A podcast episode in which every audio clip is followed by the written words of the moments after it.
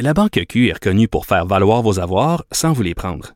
Mais quand vous pensez à votre premier compte bancaire, tu sais, dans le temps à l'école, vous faisiez vos dépôts avec vos scènes dans la petite enveloppe. Hmm, C'était bien beau. Mais avec le temps, à ce compte-là vous a coûté des milliers de dollars en frais, puis vous ne faites pas une scène d'intérêt. Avec la Banque Q, vous obtenez des intérêts élevés et aucun frais sur vos services bancaires courants. Autrement dit, ça fait pas mal plus de scènes dans votre enveloppe, ça. Banque Q. Faites valoir vos avoirs. Visitez banqueq.ca pour en savoir plus.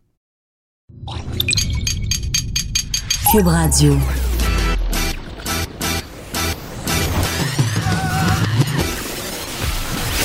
Pour elle, il n'y a jamais de mauvaise question. De 13 à 15, Les effrontés. avec Geneviève Peterson.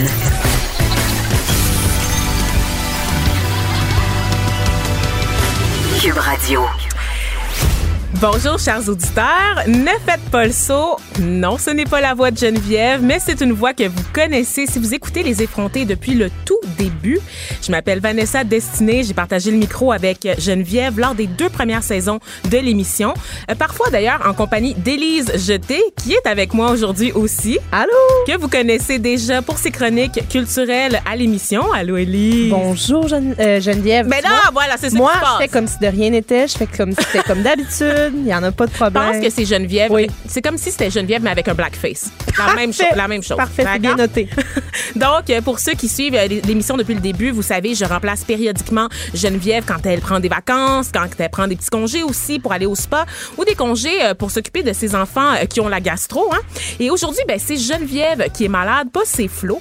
Et si vous la suivez sur les réseaux sociaux, vous avez peut-être vu passer sa publication dans laquelle elle dit à la blague qu'elle a peut-être le coronavirus. Et moi, j'ai trouvé ça vraiment, vraiment hilarant. Puis là, vous m'écoutez, puis vous vous dites, oh my God, voyons, elle, elle arrive là, elle est pas là, elle est absente depuis on sait pas combien de temps. Puis elle arrive au micro, puis la première chose qu'elle fait, c'est de rire de cette affaire-là, de rire de la maladie, des morts qui s'accumulent, nanana, nanana. C'est très sérieux tout ça. Non. Moi, je dis, hey, on peut-tu prendre un instant puis se calmer un peu? Parce que oui, on va rire aujourd'hui euh, du virus, parce que là, tout le monde, je trouve que tout le monde est viré sur le top. Vraiment. Il faut se calmer, OK? Le coronavirus, là, les dernières informations, vous le savez, ça circule, on en parle partout. 10 000 personnes en date d'aujourd'hui qui ont été contaminées en Chine. 213 malades qui sont décédés des suites de la maladie. Et ça, c'est selon le dernier bilan officiel. Puis là, je sais que parmi les choses qui circulent au sujet du cor- coronavirus, c'est que l'information serait truquée. C'est que le gouvernement chinois nous ment, donc on n'a pas vraiment les chiffres. Et ça, ça contribue à alimenter l'espèce de panique et hystérie collective qu'on vit en ce moment. Mais il n'y a pas juste ça, Vanessa, qui, alimente, hein, parce que ce qui, alimente aussi la folie des gens, c'est toutes les fake news qui Mhm. existent concernant le coronavirus. Il y a eu des vidéos qui ont circulé sur Internet, euh, une personne qui mange une chauve-souris, puis là, on dit euh, c'est à cause de c'est à cause de cette fille-là qui a mangé une chauve-souris que finalement Ça serait le patient zéro. ça serait le patient zéro. Euh, des prétendus remèdes miracles aussi qui circulent. Comme euh, boire de l'eau de Javel, par exemple. oui, pour, ou euh, de l'eau chaude à 60 degrés. tu sais, c'est- c'est ridicule pour rester en bonne santé. On dit aussi que euh, il y a des gens qui se sèchent, ils se sèchent le visage et les mains avec un sèche-cheveux. OK. Et que là, ils s'imaginent qu'ils sont protégés par la suite euh, du coronavirus. Ah, Seigneur, Et qu'il y a plein de mauvaises informations qui circulent sur les réseaux sociaux, puis ça fait en sorte que les gens deviennent complètement fous. Absolument. Et tu veux savoir c'est laquelle de, de ces fausses nouvelles qui est ma préférée, Élise? Je sais pas. Celle que la source de la maladie serait liée à la bière Corona. Donc, Ben, la, la fameuse marque de bière. C'est euh, celle qui me plaît le plus, moi. Bien aussi, renversée dans un, dans un baril de, de slotch. La te limette, parfois. La limette aussi. Voilà, c'est ça. Le dessus. Donc ça, ça me fait rire. Donc non, le coronavirus dont on entend parler abondamment en ce moment n'a rien à voir avec la bière cheap que vous pouvez acheter dans l'allée 5 à l'épicerie.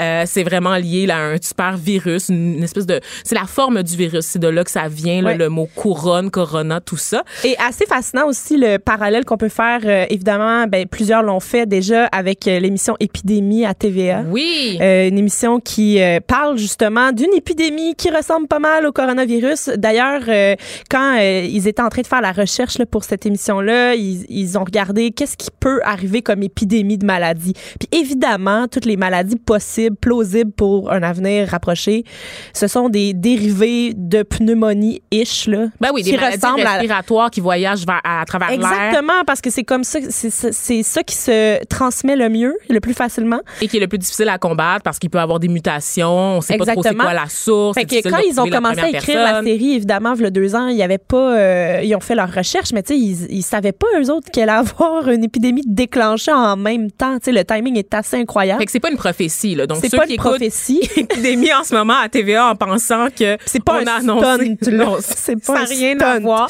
Mais, Mais ce n'est euh, que pure coïncidence. C'est ça. Mais les gens, en fait, qui écoutent cette émission-là, je, je parle pour ma mère, entre autres, là, qui On est la salue. en train de virer complètement sur le top parce que là, parce que ça donne un peu, euh, les gens sont paniqués dans l'émission, donc on dirait que ça alimente un peu la panique, selon moi. Ben oui, mais c'est sûr, C'est ça. c'est Puis, c'est normal. euh, dans les, les épisodes qui vont venir, là, les, euh, les auteurs de la série disaient euh, dans un article que euh, va y avoir notamment une pénurie de masques dans, dans, dans, dans l'histoire. mais c'est déjà arrivé ça, c'est déjà arrivé en vrai. C'est ça. Puis euh, On est en rupture de, sta- de, de, de stock de masques en papier fait en Chine, en passant tout le monde. Je veux juste vous le rappeler, je veux juste le, pr- le préciser au passage. l'œuf la poule, l'œuf la poule. Là. C'est ça, exactement. Et moi, moi, je compare ça un peu à l'espèce de vague là, de panique qu'il y a eu. Rappelez-vous, en 2003, moi, je suis encore très jeune, mais je m'en rappelle quand même parce que c'était partout dans les nouvelles, l'épidémie de SRAS. Oui. Est-ce que vous vous rappelez de ça, l'espèce d'hystérie collective qu'il y a eu à la suite de ça? C'était un virus qui nous venait de la Chine également. Euh, Puis ça a été, ça a été le branle-bas de combat un peu partout, surtout dans les pays où il y a des, des communautés, des grandes communautés asiatiques, comme au Canada notamment, tu sais, dans la grande région de Toronto. Euh, pendant cette période, là, il y a même jusque, il y a des commerces. En fait, la ville de Toronto a perdu, c'est un estimé, là, environ un milliard de dollars parce que les gens refusaient d'aller dans des commerces tenus par des personnes asiatiques, Pas, notamment de, dans- pas de chance à prendre. Écoute, c'est ça, il y a comme un, un sentiment aussi là, très très anti-asiatique en ça- ce parce moment. que ça alimente un peu la xénophobie là, dans un Exactement, certain tu sais, sens, parce c'est- que on dirait que on, on sait plus quoi faire. Tous les moyens de se protéger sont bons, effectivement. Là, le masque en est un, mais On rappelle que se laver les mains, se par laver les mains, c'est pas assez la base. puis C'est pas tout le monde qui le fait. hein. Exactement. Donc, euh, et, et même en ce moment, en fait, pour revenir à Toronto, par rapport au coronavirus, il y a une pétition en ce moment qui a été signée par 9000 parents euh, dans le, le- le- l'espèce de circonscription de York, où euh, des gens, en fait, les parents demandent que les élèves qui ont voyagé en Chine dans les dans les derniers jours, dans les derniers mois, soient carrément retirés des écoles, mis en quarantaine. On va les mettre Alors- sur une île. Donc ça, c'est comme euh, York, le district de York concerne environ 208 Ok. écoles et on demande vraiment le retrait de ces enfants-là euh, parce que on dit que, je vais citer là, des extraits là, de, de ce qui circule en lien avec cette pétition-là, parce que c'est du monde qui mange des animaux sauvages, hein, euh, qui vont infecter tout le monde. Euh, donc c'est soit que vous vous placez en quarantaine ou que vous retournez en Chine. Hein? Bien sûr. Voilà une autre façon de régler. Retournez en vacances, tout le monde. Donc c'est ça, donc vraiment une, vraiment un, un cas d'hystérie collective. Et pourquoi je parle du SRAS? Parce que ben le SRAS à la base c'était également une- un type de coronavirus. Et à l'époque en Chine, bon, il y avait infecté 5327 personnes. C'est sûr que c'est la moitié de ce qu'on a en termes de chiffres pour le coronavirus actuel. Ouais. Puis ça avait provoqué 349 morts dans le pays. Et là, je vous vois, je vous imagine à la maison, vous devez capoter, vous dites 340 morts. Oh my God, c'est une tragédie sans nom. Je vous rappelle qu'il y a 1,3 milliard de personnes en Chine.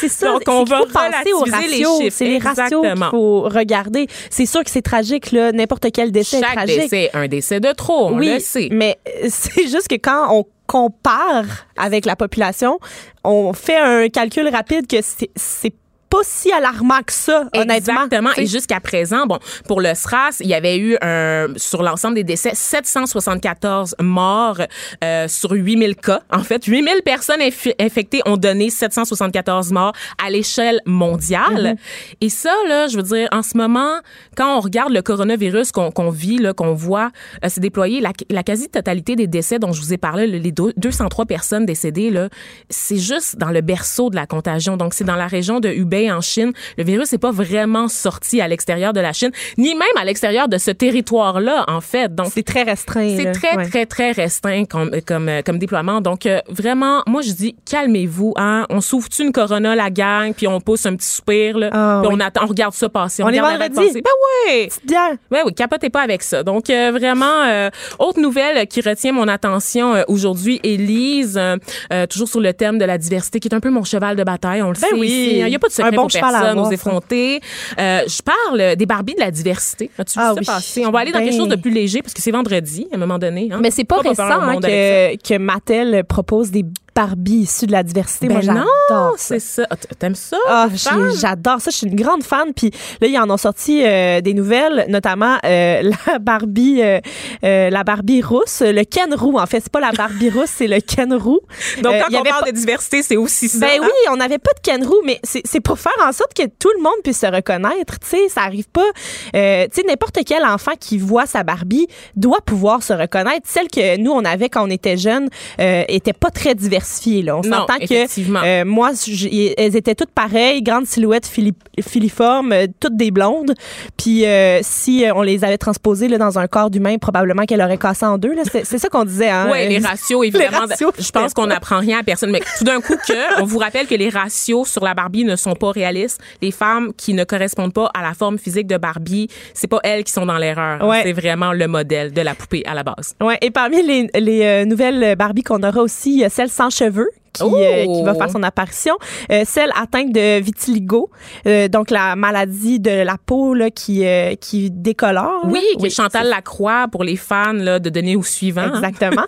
Et on aura, je vais leur dire encore, le Ken Roux. Et Ken Roux, Ken Roux. Mais et aussi- celle avec des cheveux implantés. Un Ken avec incroyable. des cheveux longs? Oui, un Ken aux cheveux longs. Plein de choses. Un Ken pouilleux?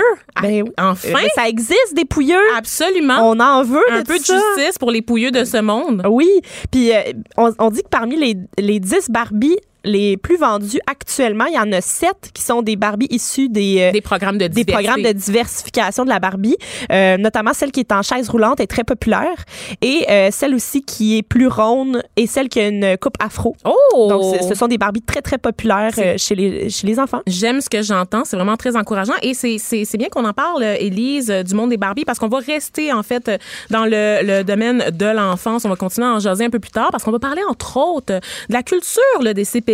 On va parler de nos tout petits en CPE et surtout des conditions de travail là, de leurs éducatrices. Donc on va faire un beau parallèle avec ça. Donc merci Élise d'avoir été avec plaisir. nous. La Banque Q est reconnue pour faire valoir vos avoirs sans vous les prendre. Mais quand vous pensez à votre premier compte bancaire, tu sais, dans le temps à l'école, vous faisiez vos dépôts avec vos scènes dans la petite enveloppe. Hmm, C'était bien beau. Mais avec le temps, ce vieux compte-là vous a coûté des milliers de dollars en frais, puis vous ne faites pas une scène d'intérêt. Avec la Banque Q, vous obtenez des intérêts élevés et aucun frais sur vos services bancaires courants. Autrement dit, ça fait pas mal plus de scènes dans votre enveloppe, ça. Banque Q. Faites valoir vos avoirs. Visitez banqueq.ca pour en savoir plus. Geneviève Peterson, la seule effrontée qui sait se aimer. Jusqu'à 15, vous écoutez Les effrontés. De retour euh, pour parler, comme je vous le disais, de nos intervenantes là, euh, dans le milieu de la petite enfance du Québec. Euh, je- vais vous donner, je vais avant de rentrer dans le vif du sujet, je vais juste vous donner un chiffre. Puis vous allez voir, ça va mettre la table pour le sujet d'aujourd'hui. Donc vous savez, à chaque année, il y a une hausse hein, du salaire minimum.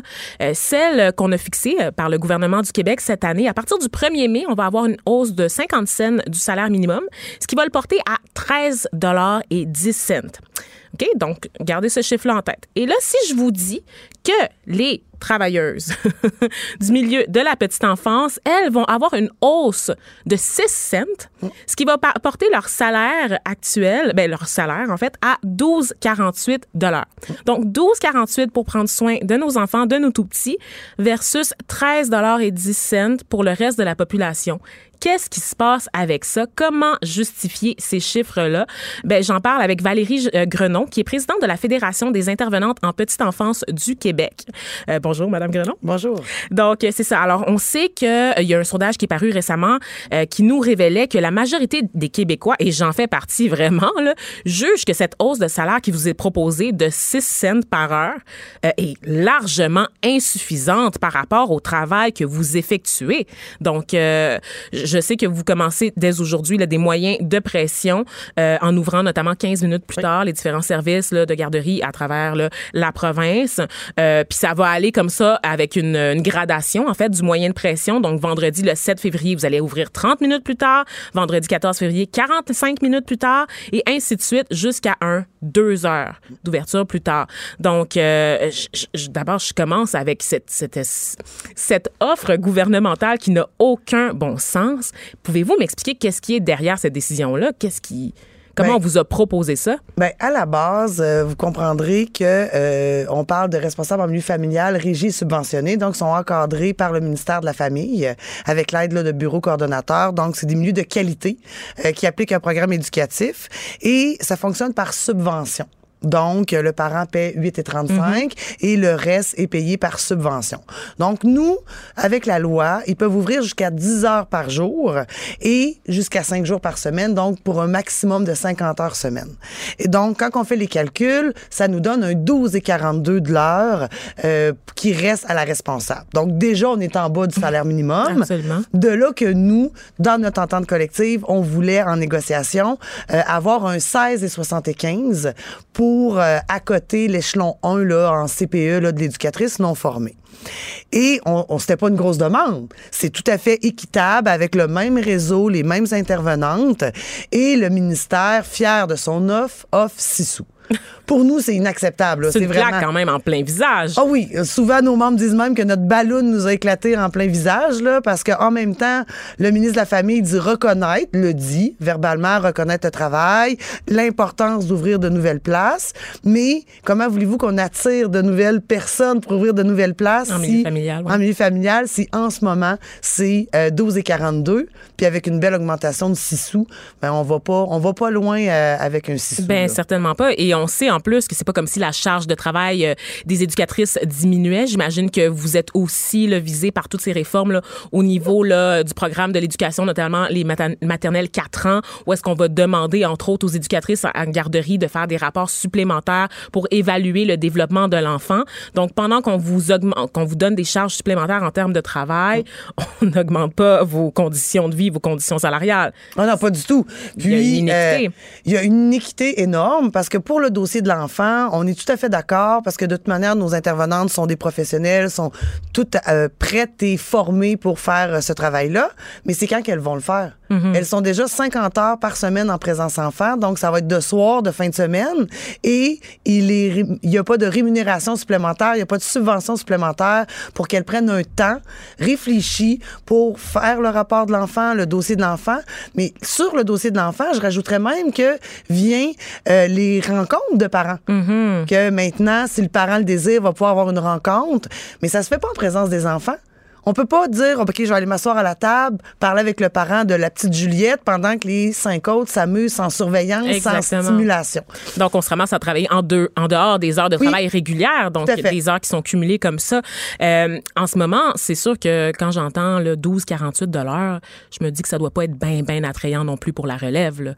Les, au niveau, on sait qu'il y a une pénurie là, en matière de, de caregiving, donc tout ce qui inclut l'éducation, les proposés aux bénéficiaires, mais aussi les éducatrices de la petite enfance, qui sont souvent un peu les laissées pour compte là, des discussions, je trouve. Là, euh, ça, c'est à titre personnel vraiment, mais je trouve qu'elles sont souvent laissées de côté dans toutes les discussions concernant la pénurie de main-d'œuvre. Mm. Et pourtant, c'est elles qui s'occupent de nos enfants. Donc, euh, en ce moment, qu'est-ce que vous entendez dans votre milieu? Est-ce que je, je pense qu'il y a une pénurie aussi de votre côté? Et puis, c'est certainement pas avec des conditions salariales comme ça qu'on va attirer davantage de personnes. Non, parce que en plus, oui, depuis 2016, il y a eu d'énormes coupures dans le réseau de la petite enfance l'enfance. Donc, veut, veut pas, il y a eu de moins en moins d'étudiantes qui ont voulu aller vers ce- cette profession-là. Là. Il y a eu des chiffres marquants, là, qu'il y a moins de 40% euh, des gens euh, qui sortent euh, formés là, euh, du DEC là, en petite enfance. C'est sûr que vous, comme étudiante, si je vous dis que vous allez travailler 50 heures semaine à votre maison, toute seule, avec des exigences et des surveillances du gouvernement, et que vous allez recevoir 12 et 42, ben peut-être qu'on va aller regarder notre livre, on va aller voir un conseiller euh, en orientation pour voir s'il n'y aurait pas un autre métier. Euh, c'est un beau métier, c'est un métier essentiel parce qu'on est le premier maillon de l'éducation. Donc Exact. le 0-5 ans, là, on crée les racines. Donc ça prend des gens qualifiés, des gens formés. On les a sur le plancher. La difficulté qu'on a, votre pénurie de main-d'œuvre qu'on- parle, qu'on vit dans notre réseau, ben c'est au-delà de ça, c'est des femmes et des hommes qui sont épuisés. Leur travail n'est pas reconnu euh, par le gouvernement.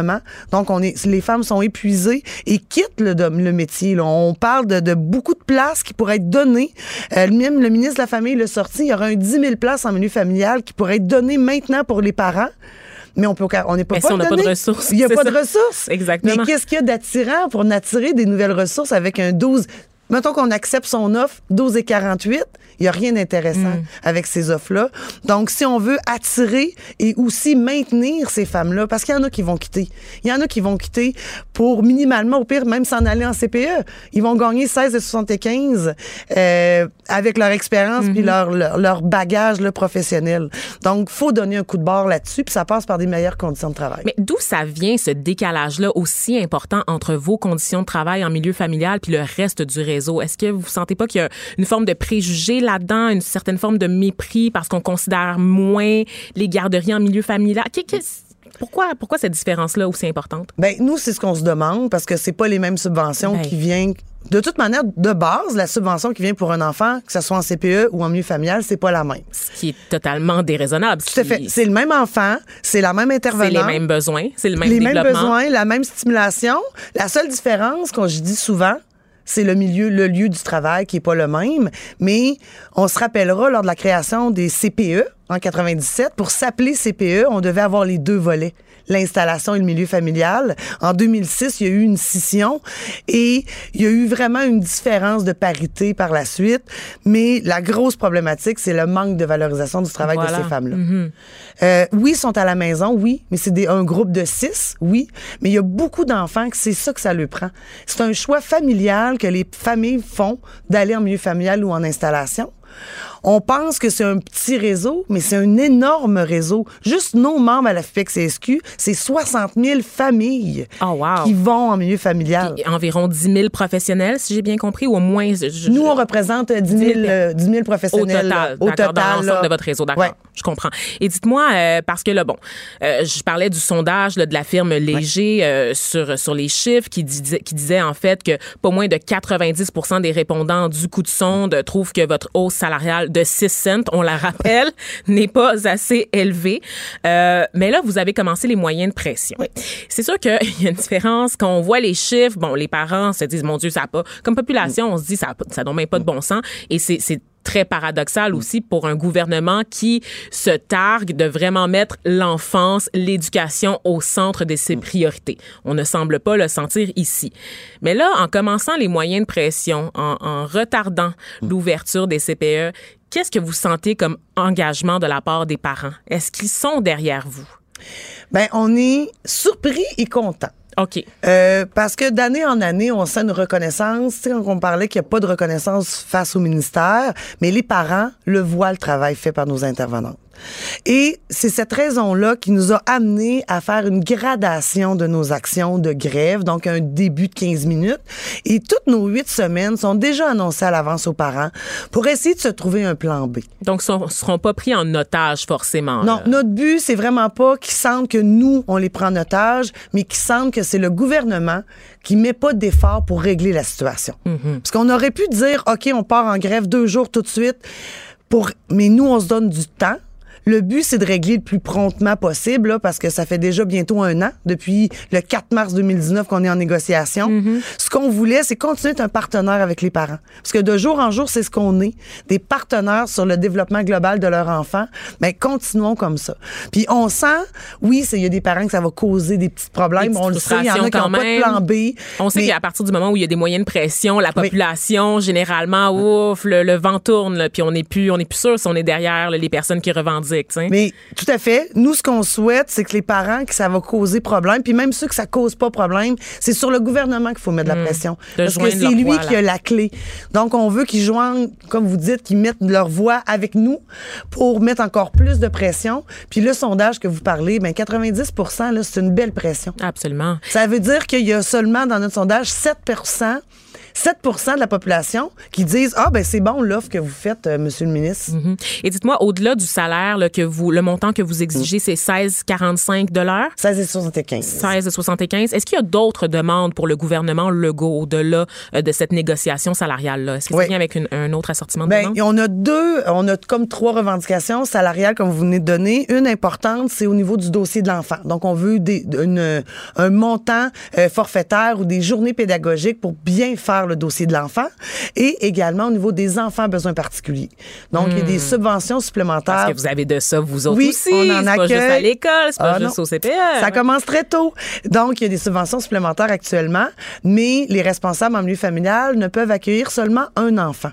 Donc, Ah ce oui. qui est dommage, c'est qu'il y a des enfants qui pourraient avoir une subvention supplémentaire et pourront pas l'avoir euh, parce que la loi permet seulement une subvention qui est dédiée à l'enfant. Donc, ça vient pas dans les poches euh, de la responsable, c'est vraiment dédié à l'enfant. Donc, Mm-hmm. ce qu'on veut, c'est qu'elle puisse en accueillir plus parce qu'on le sait que de plus en plus, il y a de plus en plus de besoins et de vulnérabilité au sein des auprès des enfants. Donc, il faut donner davantage à ces- enfants-là pour qu'il y ait une chance égale là, en maternelle 5 ans d'entrer là, avec tout leur bagage. Mhm. Évidemment, euh, Madame Grenon, on vous souhaite toutes les, les, euh, les chances du monde là, dans votre démarche auprès du gouvernement Legault, mais tout d'un coup que le gou- gouvernement continue de faire la sourde oreille à vos demandes, est-ce que vous avez d'autres moyens de pression qui sont prévus au-delà de cette gradation là, des heures d'ouverture, là, plus tard, là, donc tout ça? Dans le fond, le mandat qu'on a dans les poches en ce moment, qui a été adopté là, par nos membres à 96,3% c'est les huit semaines, comme on vient de dire en gradation, mais on a également une demi-journée de grève et une journée complète de grève à utiliser au moment jugé opportun. Donc, ça veut pas dire que ça va être à la suite. On veut pas se rendre là. Nous, ce qu'on souhaite, notre équipe actuellement de négociation prépare leur négo de la semaine prochaine. Donc, on veut régler. On aimerait beaucoup que même vendredi prochain, le 30 minutes ouvre pas. Euh, mais nous, on va continuer. On est mobilisés. Nos filles sont épuisées puis ils veulent une reconnaissance euh, du ministère de la Famille. Et j'imagine que vous sentez aussi le, le- le soutien des autres Oui. euh, membres de votre réseau, donc dans les, les garderies. Là, Oui, puis nos membres CPE qu'on représente également, là, on est en appui là, euh, envers toutes ces femmes-là euh, qui mettent le cœur euh, auprès de tous les enfants du Québec. Ben, on vous souhaite la meilleure des chances, comme je vous le disais, dans vos démarches. On va suivre le, continuer de suivre le dossier de près. Valérie Grenon, vous êtes présidente de la Fédération des intervenantes en petite enfance du Québec. Merci d'avoir été avec nous aujourd'hui. Ben merci à vous. La Banque Q est reconnue pour faire valoir vos avoirs sans vous les prendre. Mais quand vous pensez à votre premier compte bancaire, tu sais, dans le temps à l'école, là, vous faisiez vos dépôts avec vos scènes dans la petite enveloppe. Hmm, C'était bien beau. Mais avec le temps, ce vieux compte-là vous a coûté des milliers de dollars en frais, puis vous ne faites pas une scène d'intérêt. Avec la Banque Q, vous obtenez des intérêts élevés et aucun frais sur vos services bancaires courants. Autrement dit, ça fait pas mal plus de scènes dans votre enveloppe, ça. Banque Q, faites valoir vos avoirs. Visitez banqueq.ca pour en savoir plus. Les effrontés. Avec Geneviève Peterson. Les vrais enjeux, les vraies questions. Vous écoutez Les effrontés.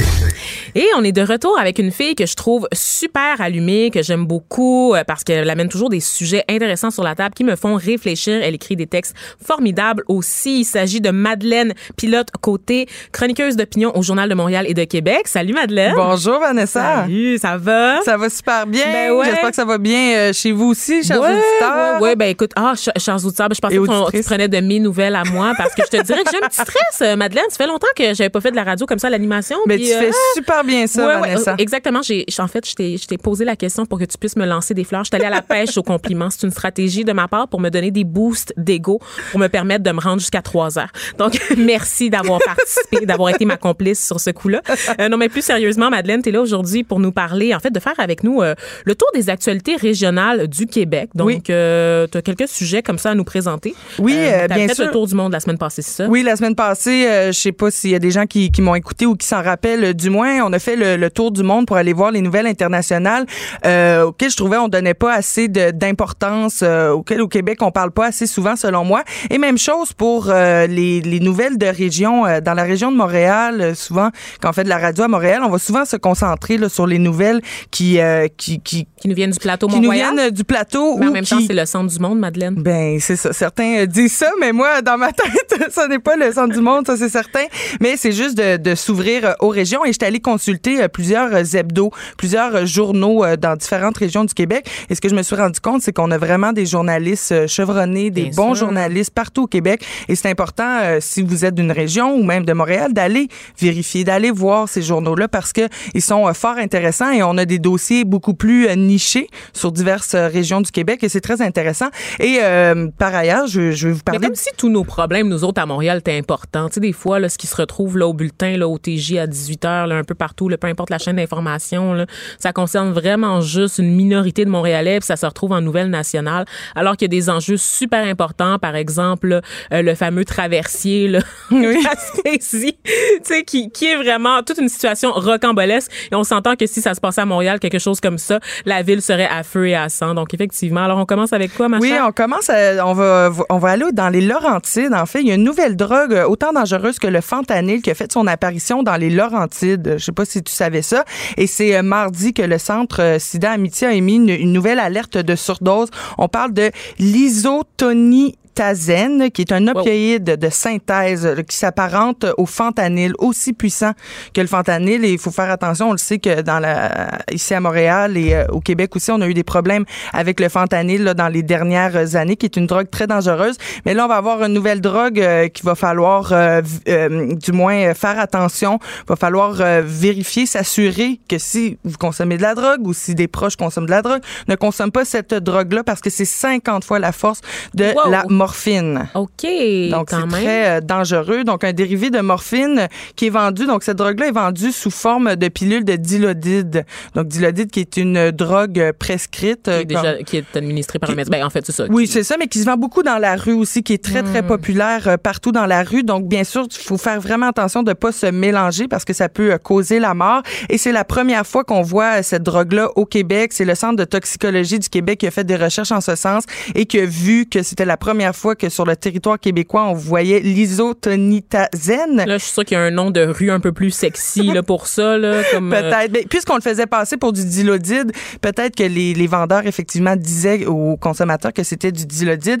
Mais faire attention, et le gouvernement rappelle, euh, l'organisme aussi rappelle là, que pour combattre les surdoses d'opioïdes, il y a une autre drogue là, qui s'appelle euh, le nax- naloxone que vous pouvez vous procurer dans toutes les pharmacies de la province et dans divers organismes aussi. Oui, absolument. Et d'ailleurs, c'est un produit euh, qui devrait être euh, répandu, disponible dans des endroits publics aussi pour prévenir les surdoses parce que ça peut sauver des vies. Il faut pas grand-chose, ça coûte pas si cher que ça non plus.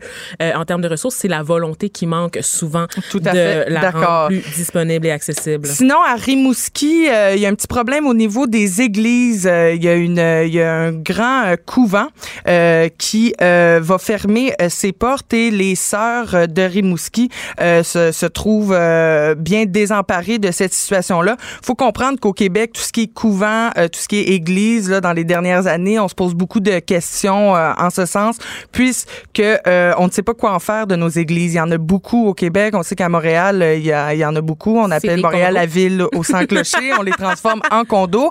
Mais que fait-on de ces sœurs-là dans ces couvents-là? Des grands couvents comme celui de Rimouski, là, qui, qui a 1000 pièces, hein, qui peut accueillir Wow. jusqu'à 1000 euh, sœurs. Hein. Autrefois, il y avait 1000 sœurs dans ce couvent-là. Maintenant, il y en a que 200. Donc, qu'est-ce qu'on fait? Euh, ben, il y a des solutions et c'est de euh, faire... euh, d'y faire habiter des laïcs.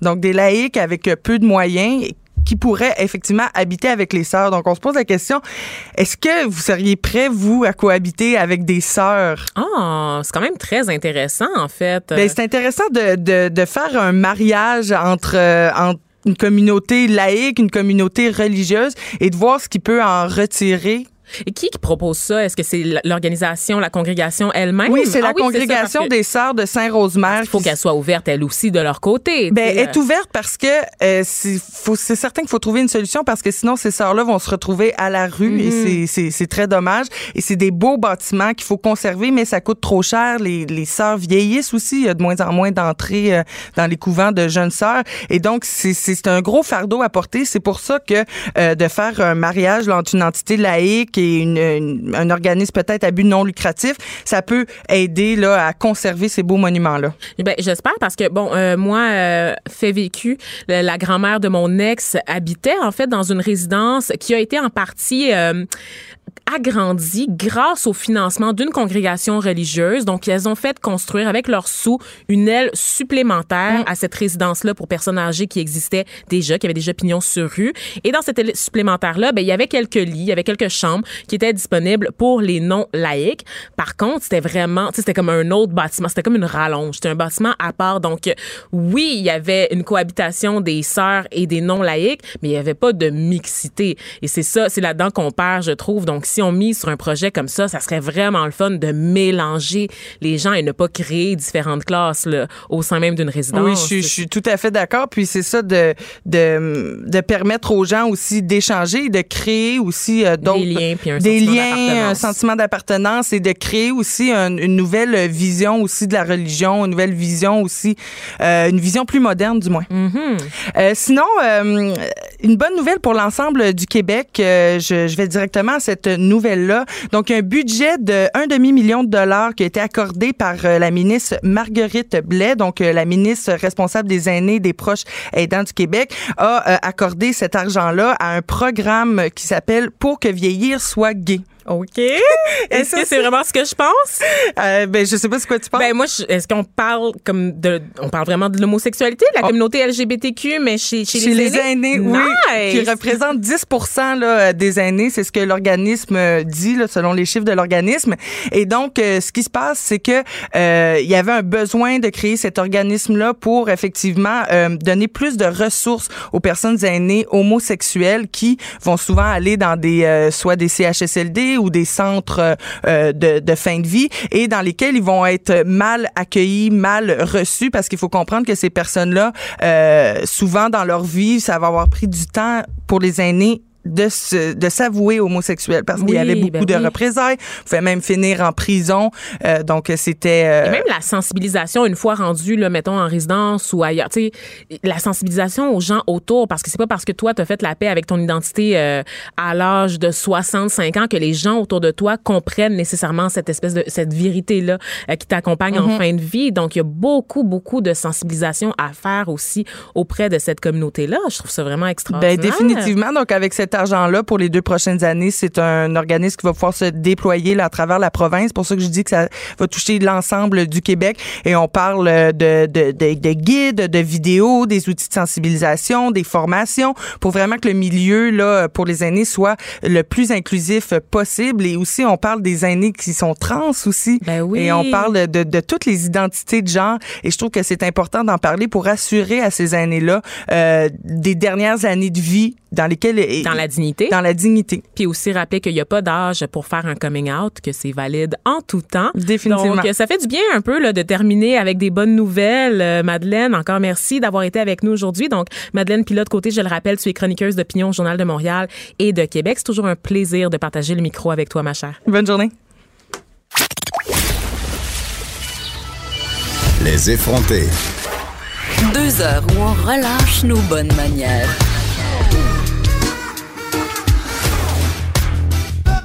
Cube Radio. Et là, euh, on s'en va dans un tout autre secteur. On s'en va dans le, le secteur financier, parler d'une d'une drôle d'histoire. Euh, je, je vais vous expliquer. En fait, moi, euh, ça se passe à la Banque Laurentienne et euh, ça, je, je trouve- ça particulier. Le, le hasard fait parfois bien les choses. Moi-même, j'ai travaillé à la Banque Laurentienne euh, comme caissière de banque et peut-être pour ceux là, qui m'ont déjà entendu au micro des effrontés, j'ai raconté euh, les hold-up que j'avais vécu à titre de caissière de banque. J'en ai vécu trois en un an. Donc, des gens qui se présentent euh, euh, armes à la main pour me demander de vider mes caisses. Et ce qui est particulier avec les hold-up, c'est pas très connu. Hein. C'est toujours très spectaculaire là, quand ça sort dans les médias. Euh, on a l'impression que c'est vraiment, vraiment rare, mais c'est quand même quelque chose qui arrive assez fréquemment, là, que ce soit des, des vols dans les guichets ou des hold-up à la caisse. Euh, Ce qui est particulier, c'est qu'on peut pas partir avec des grands montants. hein. Cette espèce là de mythe que quand tu fais un hold-up, c'est comme à la télévision dans les films, tu vas ressortir de la banque avec des sacs là, de linge remplis de liasses, de billets de banque, puis repartir avec un million de dollars, une espèce de cagnotte. C'est pas vrai, là. Moi, à chaque fois que j'ai eu un hold-up qui s'est passé devant moi à la caisse, la personne a pu partir avec environ 4000 dollars gros maximum euh, parce qu'il y a, y a des mécanismes de protection à l'intérieur de l'institution financière pour éviter justement qu'un voleur dévalise complètement euh, les banques et c'est notamment en minimisant les montants qu'on va garder à la caisse devant nous. Mais là, il y a une nouvelle tendance parce que là, apparemment que les voleurs rivalisent maintenant d'innovation euh, pour euh, pour voler les banques. Ils utilisent maintenant, euh, ils vont par la voie électronique, par l'informatique. Et c'est ce qui se passe là, euh, à l'avant à la banque Laurentienne, des pirates informatiques qui auraient piraté puis vidé en moins d'une minute au moins six guichets automatiques de la banque Laurentienne au cours des dernières semaines. Aujourd'hui, on se demande en fait si les guichets sont des cibles faciles parce que ces personnes-là ont réussi là, à vider entre 6 000 et 200 000 dollars très très rapidement en un claquement de doigts. Alors euh, vraiment différent, comme je vous le disais, euh, d'une espèce de contact physique en succursale. Alors pour savoir si nos guichets euh, sont vulnérables, si c'est des cibles faciles pour les cybercriminels, on parle avec Éric Parent, PDG d'Eva Technologies, une entreprise qui œuvre en cybersécurité. Bonjour Monsieur Parent, au bout du fil. Bonjour. Bonjour, ça va bien? Très bien, très bien. Oui, dites-moi là, donc euh, vous avez vu passer cette nouvelle concernant les guichets automatiques euh, de la banque Laurentienne. Donc, est-ce que ça va devenir une nouvelle cible pour les cybercriminels? Il me que c'est la première fois que j'entends parler d'un cas comme ça. Bon, ben, tu es bien assis parce que ça fait depuis 2010 que c'est Oh! connu, ce, ce problème-là. Euh, Il y, a un- il y a un- il y a un grand conférencier, chercheur en sécurité, euh, qui a fait une présentation à Las Vegas aux conférences annuelles de sécurité en 2010 et puis qui a fait une démonstration sur plusieurs modèles de, de guichets automatiques. Mais la nuance, c'est que c'était des guichets, euh, disons, euh, plus simples, les fameux guichets qu'on voit dans le, le dépanneur, dans le, le magasin du coin. Et puis ici, c'est pas ça qu'on parle. On parle vraiment de des, des systèmes commerciaux, là, des systèmes qui sont supposés être de meilleure qualité. C'est c'est clair qu'ils ne l'étaient pas parce que cette attaque-là a réussi finalement. Fait que Ah, l'attaque, pour résumer, c'est qu'on si on sait où percer un petit trou ou qu'on sait quel panneau arracher, on peut se rendre au, au- au côté électronique finalement du guichet. Disons une prise USB, là, puis se brancher dedans et puis prendre le contrôle de l'ordinateur qui contrôle le guichet. Puis là, ben, effectivement, on peut, vu qu'on contrôle le logiciel, ben, on peut lui dire vide, vide ta cartouche. La nuance, c'est que c'est pas vrai que ça prend une minute pour vider, disons, 200 000 d'un guichet. là. C'est 5 000 billes de 20 qu'il faut sortir. Ça va quand même prendre quelques minutes, mais c'est c'est quand même un échec au niveau de la conception électrique. On va laisser faire l'électronique puis l'ordinateur. Ah oui? OK. Un, un- un guichet pourrait être euh, avoir une, une contre-mesure super simple dans le système qui est de la cartouche finalement qui qui donne qui sort les billes de 20 dollars. C'est complètement anormal d'en sortir plus que 25 parce que généralement les banques ne te laissent pas sortir plus que 500 dollars. Fait qu'il pourrait avoir un compteur électrique qui détecte, qui détecte finalement qu'on est rendu au 26e ou au 27e euh, billet qui sort et puis là ça pourrait couper l'alimentation au guichet, ça pourrait Mhm. sonner une alarme, ça pourrait faire plein de choses. Mhm. Mais les, les gens qui font la conception de ces produits-là, souvent, pensent pas euh, vraiment loin et puis ils mettent pas en place toujours les bonnes contre-mesures. Là, qu'est-ce qui est surprenant, comme je disais, c'est que c'est vraiment des guichets dans une banque et généralement, c'est des guichets de bonne qualité. Puis, Mhm. ouais, clairement, il y a un problème.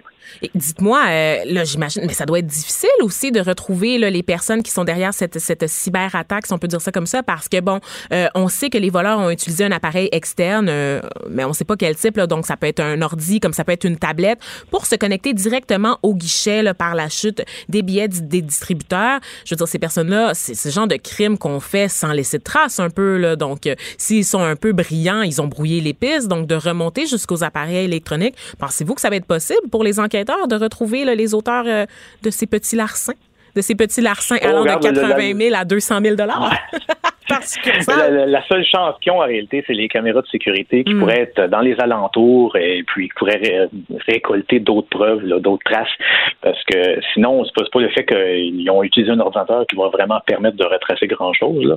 Euh, S'il y a des caméras à l'intérieur, des caméras à l'extérieur, des caméras, des caméras peut-être dans des commerces qui sont euh, dans, dans, dans cette région-là. Euh, parce que l'attaque, vu que ça prend quand même plus qu'une minute de vider une cartouche, Mhm. l'attaque a été faite probablement dans le milieu de la nuit. Fait qu'il n'y a pas grand volume. Oui, exactement. Ce Alors, qu'on on sait, c'est que ça euh, s'est passé en dehors des heures ouverture, donc quand il n'y avait pas beaucoup d'achalandage pendant le week-end, entre autres. C'est des, des vols qui ont été répertoriés là, dans des succursales de la Banque Laurentienne à Montréal, sur la Couronne Nord également à Saint-Jérôme, Terrebonne, Saint-Eustache. Euh, donc, euh, ils savaient ce qu'ils faisaient quand même. Là. Oui, oui, c'est ça. Fait que ça dépend toujours. Parce que sou- souvent dans les enquêtes, c'est l'erreur qu'on trouve. Hein. Fait que le criminel va avoir fait une erreur à un endroit. Mais si- s'ils sont vraiment intelligents et qu'ils ont, vraiment fait ça de la bonne façon, ben, ça voudrait dire qu'ils auraient choisi des endroits où ils ont déjà euh, regardé qu'il n'y avait pas vraiment des caméras ou qui semblaient pas avoir de caméras. Euh, mais quand tu le fais à plusieurs endroits, c'est là que tu risques de te faire pogner. Là. Fait qu'on va voir qu'est-ce que l'enquête va conclure. Mhm.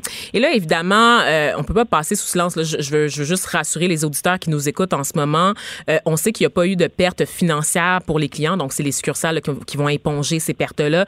Aucune donnée non plus n'a été volée euh, dans le cadre de ce, stratagème visant à viser, à vider, pardon, des guichets automatiques. Par contre, dans un contexte où on sait que Desjardins a perdu euh, des millions de données euh, de ses utilisateurs, est-ce que le public a raison d'être nerveux? Est-ce qu'on a, on a raison de s'inquiéter de ce type d'attaque qui, même si c'est depuis 2010 que ça survient, on se doute que c'est la voie d'avenir quand même, là, donc que ça va être de plus en plus fréquent. C'est certain. Si on est un investisseur dans la Banque Laurentienne ou dans n'importe quelle banque, finalement, Oui, ce ça, serait des bonnes que- questions à se poser. Euh, D'un point de vue de, de particulier, la personne est monsieur, madame, tout le monde, ça ne change pas vraiment grand-chose pour ce cas-là. Euh, la réalité en affaires, c'est que changer les guichets, ça coûte de l'argent. Alors, c'est un risque qu'on accepte parce qu'on se dit, il n'y a, pas personne qui, qui sait comment l'exploiter ou il n'y a pas personne qui va penser de venir l'exploiter. Mais là, dans le contexte ici, c'est sûr que, dépendant du modèle, on peut prendre une photo de- du modèle de guichet, on peut aller sur l'Internet, probablement trouver le, le manuel d'utilisation, de programmation, on peut trouver plein d'informations. Alors, à partir de ça, ben, on peut peut-être même en acheter un en passant, parce que le, le- le monsieur, qui est le chercheur qui avait fait la démonstration à Las Vegas, avait acheté sur eBay des guichets usagés, Mm. et puis euh, amené, il avait amené ça dans un trailer en arrière de son char là, Comment tu peux Las acheter Vegas. sur eBay des guichets usagés? Je trouve ça extraordinaire. Ben, c'est sûr, je disais c'est des contextes. Dans son contexte à lui, c'est des guichets plus comme les modèles qu'on retrouve dans les petits commerces, là. Parce que ça, c'est, vendu à, c'est vendu quasiment à monsieur et madame tout le monde. Alors, quand tu l'achètes usagé sur eBay, il coûte moins cher. Et puis là, tu peux jouer dedans, il est à toi. Ouais. euh, Et là, moi, ce qui m'a, ce qui m'a surpris, c'est, c'est dans les déclarations euh, des, des, euh, du personnel d'enquête sur cette affaire qui a dit que ça prend pas un grand hacker là, pour faire ça. tu sais. On a l'impression là, que c'est des espèces de, de pirates informatiques qui sont dans le dark web, qu'il faut vraiment là, des habiletés supérieures en matière d'informatique pour euh, faire une attaque de ce genre. Mais dans le fond, ça reste assez, c'est relativement facile. Et ce qui, c'est ce qui moi m'inquiète, c'est que ça soit aussi accessible et à la portée de quelqu'un qui a quelques quelques habiletés euh, tout au plus là en informatique? C'est qu'en réalité, le premier qui le fait, lui, il a travaillé fort. Parce que Flux qui, qui réussit à trouver un paquet de différentes affaires, les faire marcher ensemble, puis arriver à, une recette finalement qui fonctionne. Mais les chercheurs publient leurs recherches. Alors, il y a des- les documents sont publiés, les scripts, les logiciels qui ont été utilisés, tout, est bien décortiqué, bien expliqué. Alors, quelqu'un qui prend ça, surtout quand ça date de 2010, là, quelqu'un qui prend cette information-là et qui est débrouillard, fait que c'est pas, n'importe qui qui est capable de le faire, mais quelqu'un qui est débrouillard, qui se connaît bien en informatique, euh, peut prendre toutes ces informations-là et puis évidemment refaire l'attaque. Mhm. Et on apprenait hier, là, puis ça c'est vraiment une coïncidence encore une fois, qu'une compagnie euh, d'assurance canadienne avait été victime d'une attaque par rançongiciel euh, qui avait infecté 1000 de ses ordinateurs. Ça, ça s'est passé l'automne dernier et on sait ça, on apprend ça seulement euh, maintenant. La compagnie qui est pas dont le nom n'a pas été rendu public, c'est un, un exclusif qui nous vient de CBC, avait acheté une police d'assurance qui couvrait les cyberattaques. Donc l'assureur britannique a payé de son côté 950 000 dollars américains pour déverrouiller les fichiers pris en otage et essaie de reprendre en fait l'argent qui a été versé aux criminels.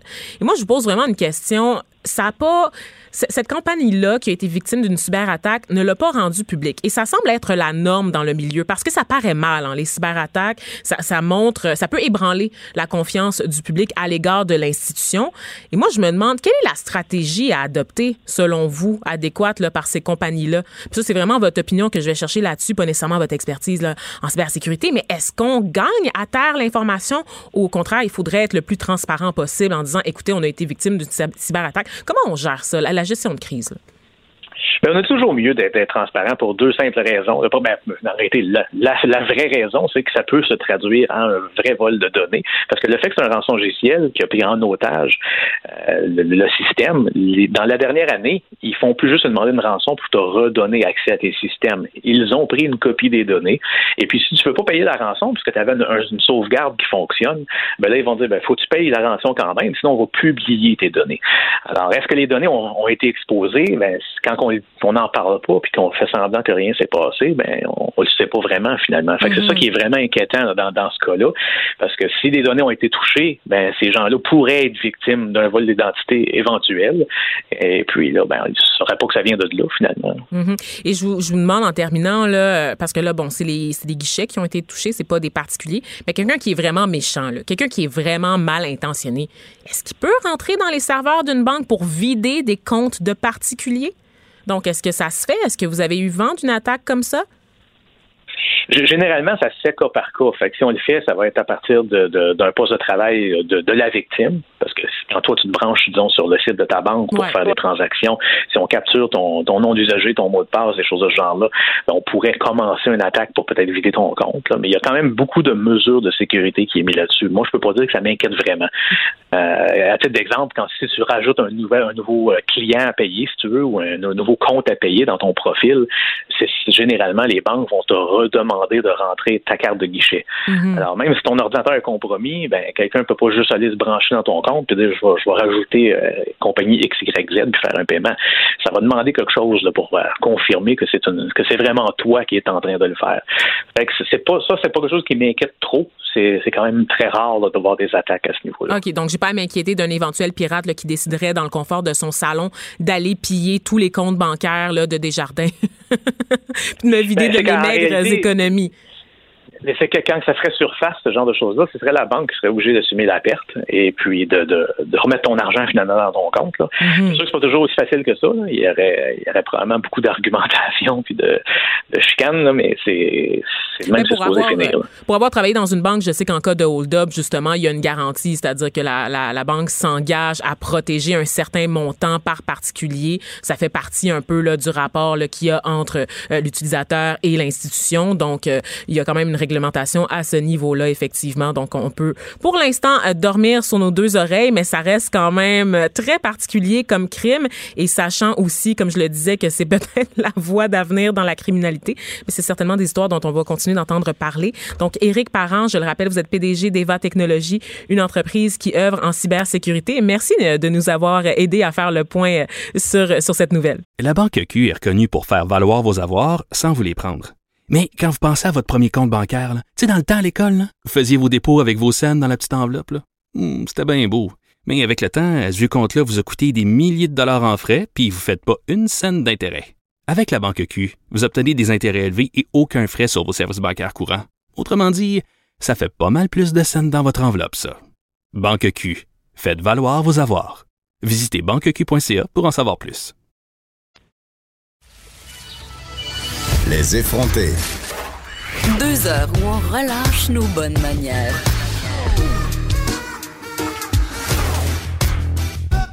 Cube Radio. C'est peut-être parce qu'on est vendredi que j'ai profité de la pause pour aller faire un tour sur mon compte Instagram parce que je suis une maniaque de cette plateforme. C'est rendu mon safe space Instagram. Je trouve que les gens sont tellement, tellement, tellement rendus désagréables sur Facebook que je vais souvent me réfugier sur Instagram et je fais des stories un peu humoristiques, je mets des sondages. Puis étrangement, quand je fais des sondages sur Instagram, c'est toujours là qu'il y a des certains de mes followers qui se manifestent parce que là, moi, mon compte a été privé pendant très longtemps et récemment, je l'ai mis public. Et depuis, j'arrête pas de recevoir des demandes d'abonnement de comptes où il y a juste des filles en bikini. Va savoir pourquoi. Euh, c'est pas comme si c'était quelque chose. Je peux pas blâmer l'algorithme. C'est pas comme si je m'amusais à chercher des filles en bikini sur Instagram. Je suis bel et bien hétérosexuelle. Non, non, non. Ce sont des, des, des comptes comme ça euh, qui m'arrivent par la bande et qui euh, me demandent de les suivre. Et quand je vais regarder ces profils-là, oh my God. Je regarde les filles, je regarde ces corps-là parfaits qu'on nous mitraille, qui sont pas dans mon réseau à moi, mais qui sont dans la culture ambiante Instagram. Et je dois dire, moi, de mon côté, bon, j'ai quand même une relativement très bonne estime de moi. J'ai pris un peu de poids, j'ai quelques complexes comme tout le monde, mais rien de dramatique. Sauf que, vous le savez, sur Instagram, il y a des tendances, hein, des tendances à la, au culte de la beauté, de la jeunesse, de la minceur. Et ça, dépendamment d'où on est rendu dans la vie, ça peut devenir particulièrement complexant. Et c'est quelque chose, entre autres, qu'on voit là, chez les femmes enceintes qui, euh, elles, sont bombardées de leur côté d'images euh, corporelles irréalistes euh, sur les médias sociaux. Et c'est en fait le sujet, je vous pourquoi je vous en parle, c'est parce que c'est le sujet d'un récent mémoire en sexologie qui a été présenté là, à l'Université du Québec à Montréal, donc l'UCAM. c'est un mémoire qui a été écrit là, par, rédigé plutôt par Véronique Bisson, qui est sexologue et formatrice pour tel jeune. Elle est avec nous au bout du fil. donc, Véronique, bonjour. Bonjour, comment ça va? Ça va très bien, merci vous? Ça va super bien. Tu peux me tutoyer. Hein? Ouais, d'accord. Excellent. Euh, ben écoutez, moi, ben écoute, plutôt, j'ai vu passer là euh, les conclusions de ton mémoire. Je suis un peu curieuse quant à, la démarche. Est-ce que comme toi, comme moi, toi aussi, c'est à force de naviguer sur les réseaux sociaux, sur Instagram tout particulièrement, tu t'es senti interpellée euh, par les images qu'on nous proposait? Qu'est-ce qui a inspiré un mémoire en fait sur sur ce sujet-là? Ben en fait, euh, tu l'as dit, c'est euh, la démarche, elle, elle, découle un petit peu là, de moi moi-même, ce à quoi j'ai pu être exposée là sur les différents médias sociaux, euh, comme comme tu l'as dit, autant sur Instagram, mais sur Facebook aussi. En fait en fait, je voyais beaucoup passer. Là, moi, j'étais euh, finalement l'assistante de recherche sur des projets en lien avec la transition à la parentalité. Donc, ça m'intéressait quand même beaucoup là, euh, toute la période de la grossesse, euh, le, le, le, premier enfant, donc toute cette, cette période de la vie-là. Euh, puis en fait, je te dirais que euh, c'est à force de voir moi-même des images de corps durant la grossesse euh, qui étaient qui, qui étaient très très idéalisées. donc, tu sais, une faible prise de poids, l'absence d'imperfection, même en fait là, tu sais, il y a, y a, des tendances comme tu l'as si bien dit. puis il y a une tendance aussi qui est par rapport au, à l'entraînement durant la grossesse. Donc en fait, le fait d'avoir même um, des abdos durant la grossesse. Donc, en fait, moi, à force d'être exposée là, euh, ben, à tout ça, ça m'a, ça m'a, ça l'a déclenché là un intérêt par rapport à ce phénomène-là. Par rapport, au, euh, en fait, j'ai toujours eu un intérêt pour les normes de beauté, les standards de beauté. Euh, puis, euh, je me, en fait, je me suis demandé là, je m'intéressais à finalement l'expérience des femmes par rapport à ça, parce que finalement, un mémoire comme ça, moi, je considère que les femmes elles sont expertes de leur réalité, donc ça m'intéressait de voir comment les femmes elles le reçoivent, euh, qu'est-ce qu'elles en pensent, comment elles voient ça, est-ce que ça, quel genre d'influence ça peut avoir sur leur image corporelle durant la grossesse. Mm-hmm. Donc c'est parti de ça.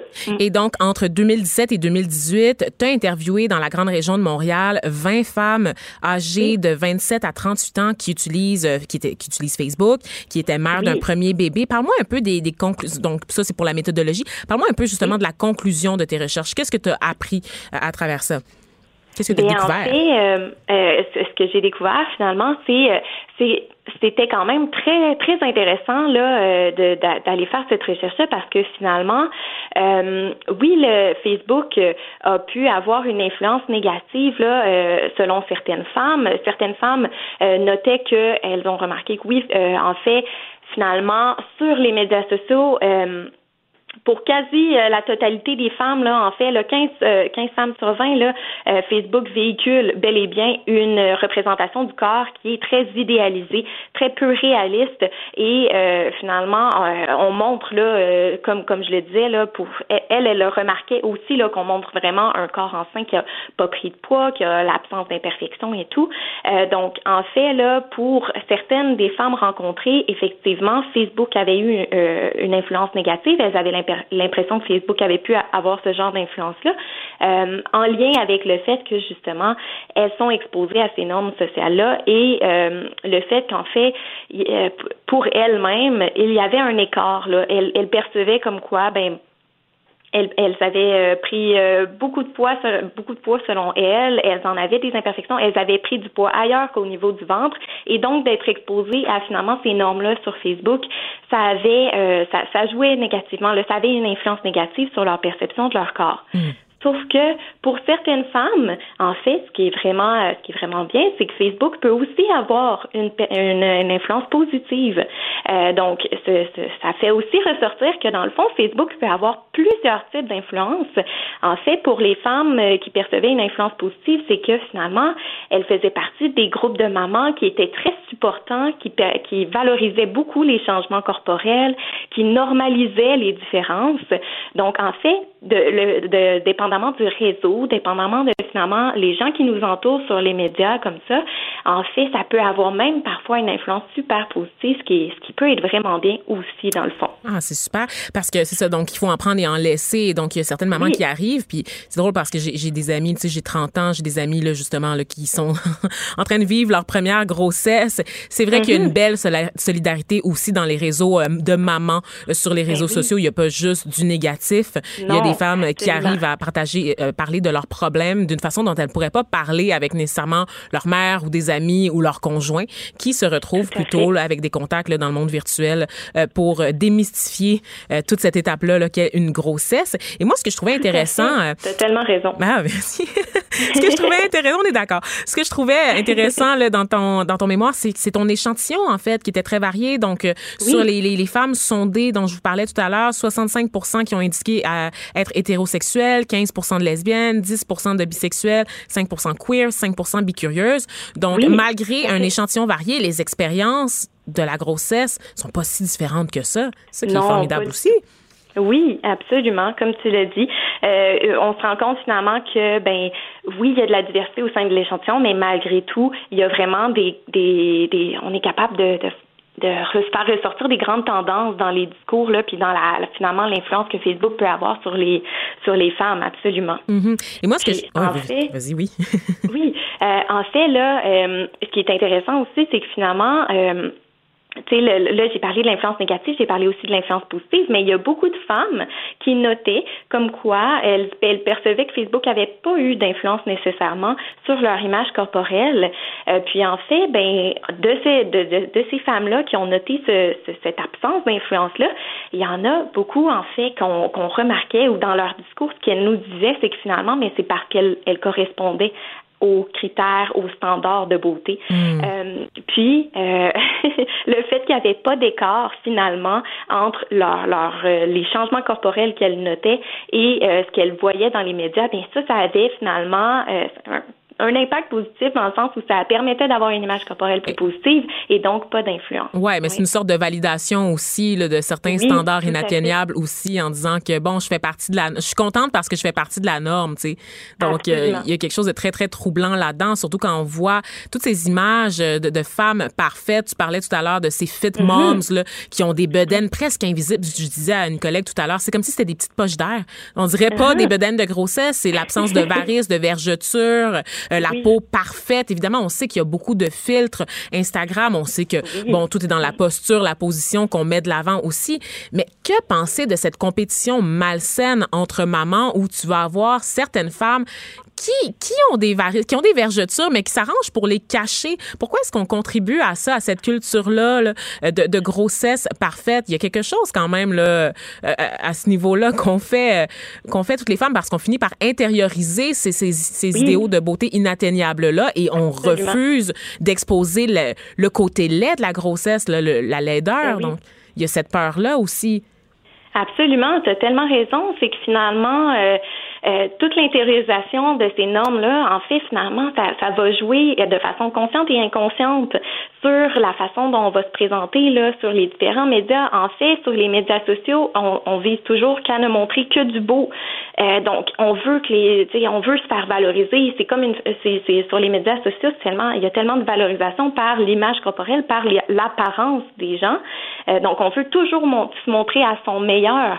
Et ça, finalement, c'est, ça se répercute. En fait, ça, c'est toujours alimenté par tout le monde parce que euh, on va très peu montrer là les, les côtés un peu moins euh, un peu moins beaux. Euh, je, je sais que bon, de plus en plus il y a des mouvements qui essaient de le faire, qui essaient aussi là de de présenter là, euh, des, des, des aspects peut-être euh, moins positifs ou euh, des, euh, des, des, des aspects de leur corps peut-être Mhm. moins beaux. Bref, il y a, y a des mouvements aussi là, malgré tout, qui visent à renverser cette tendance-là.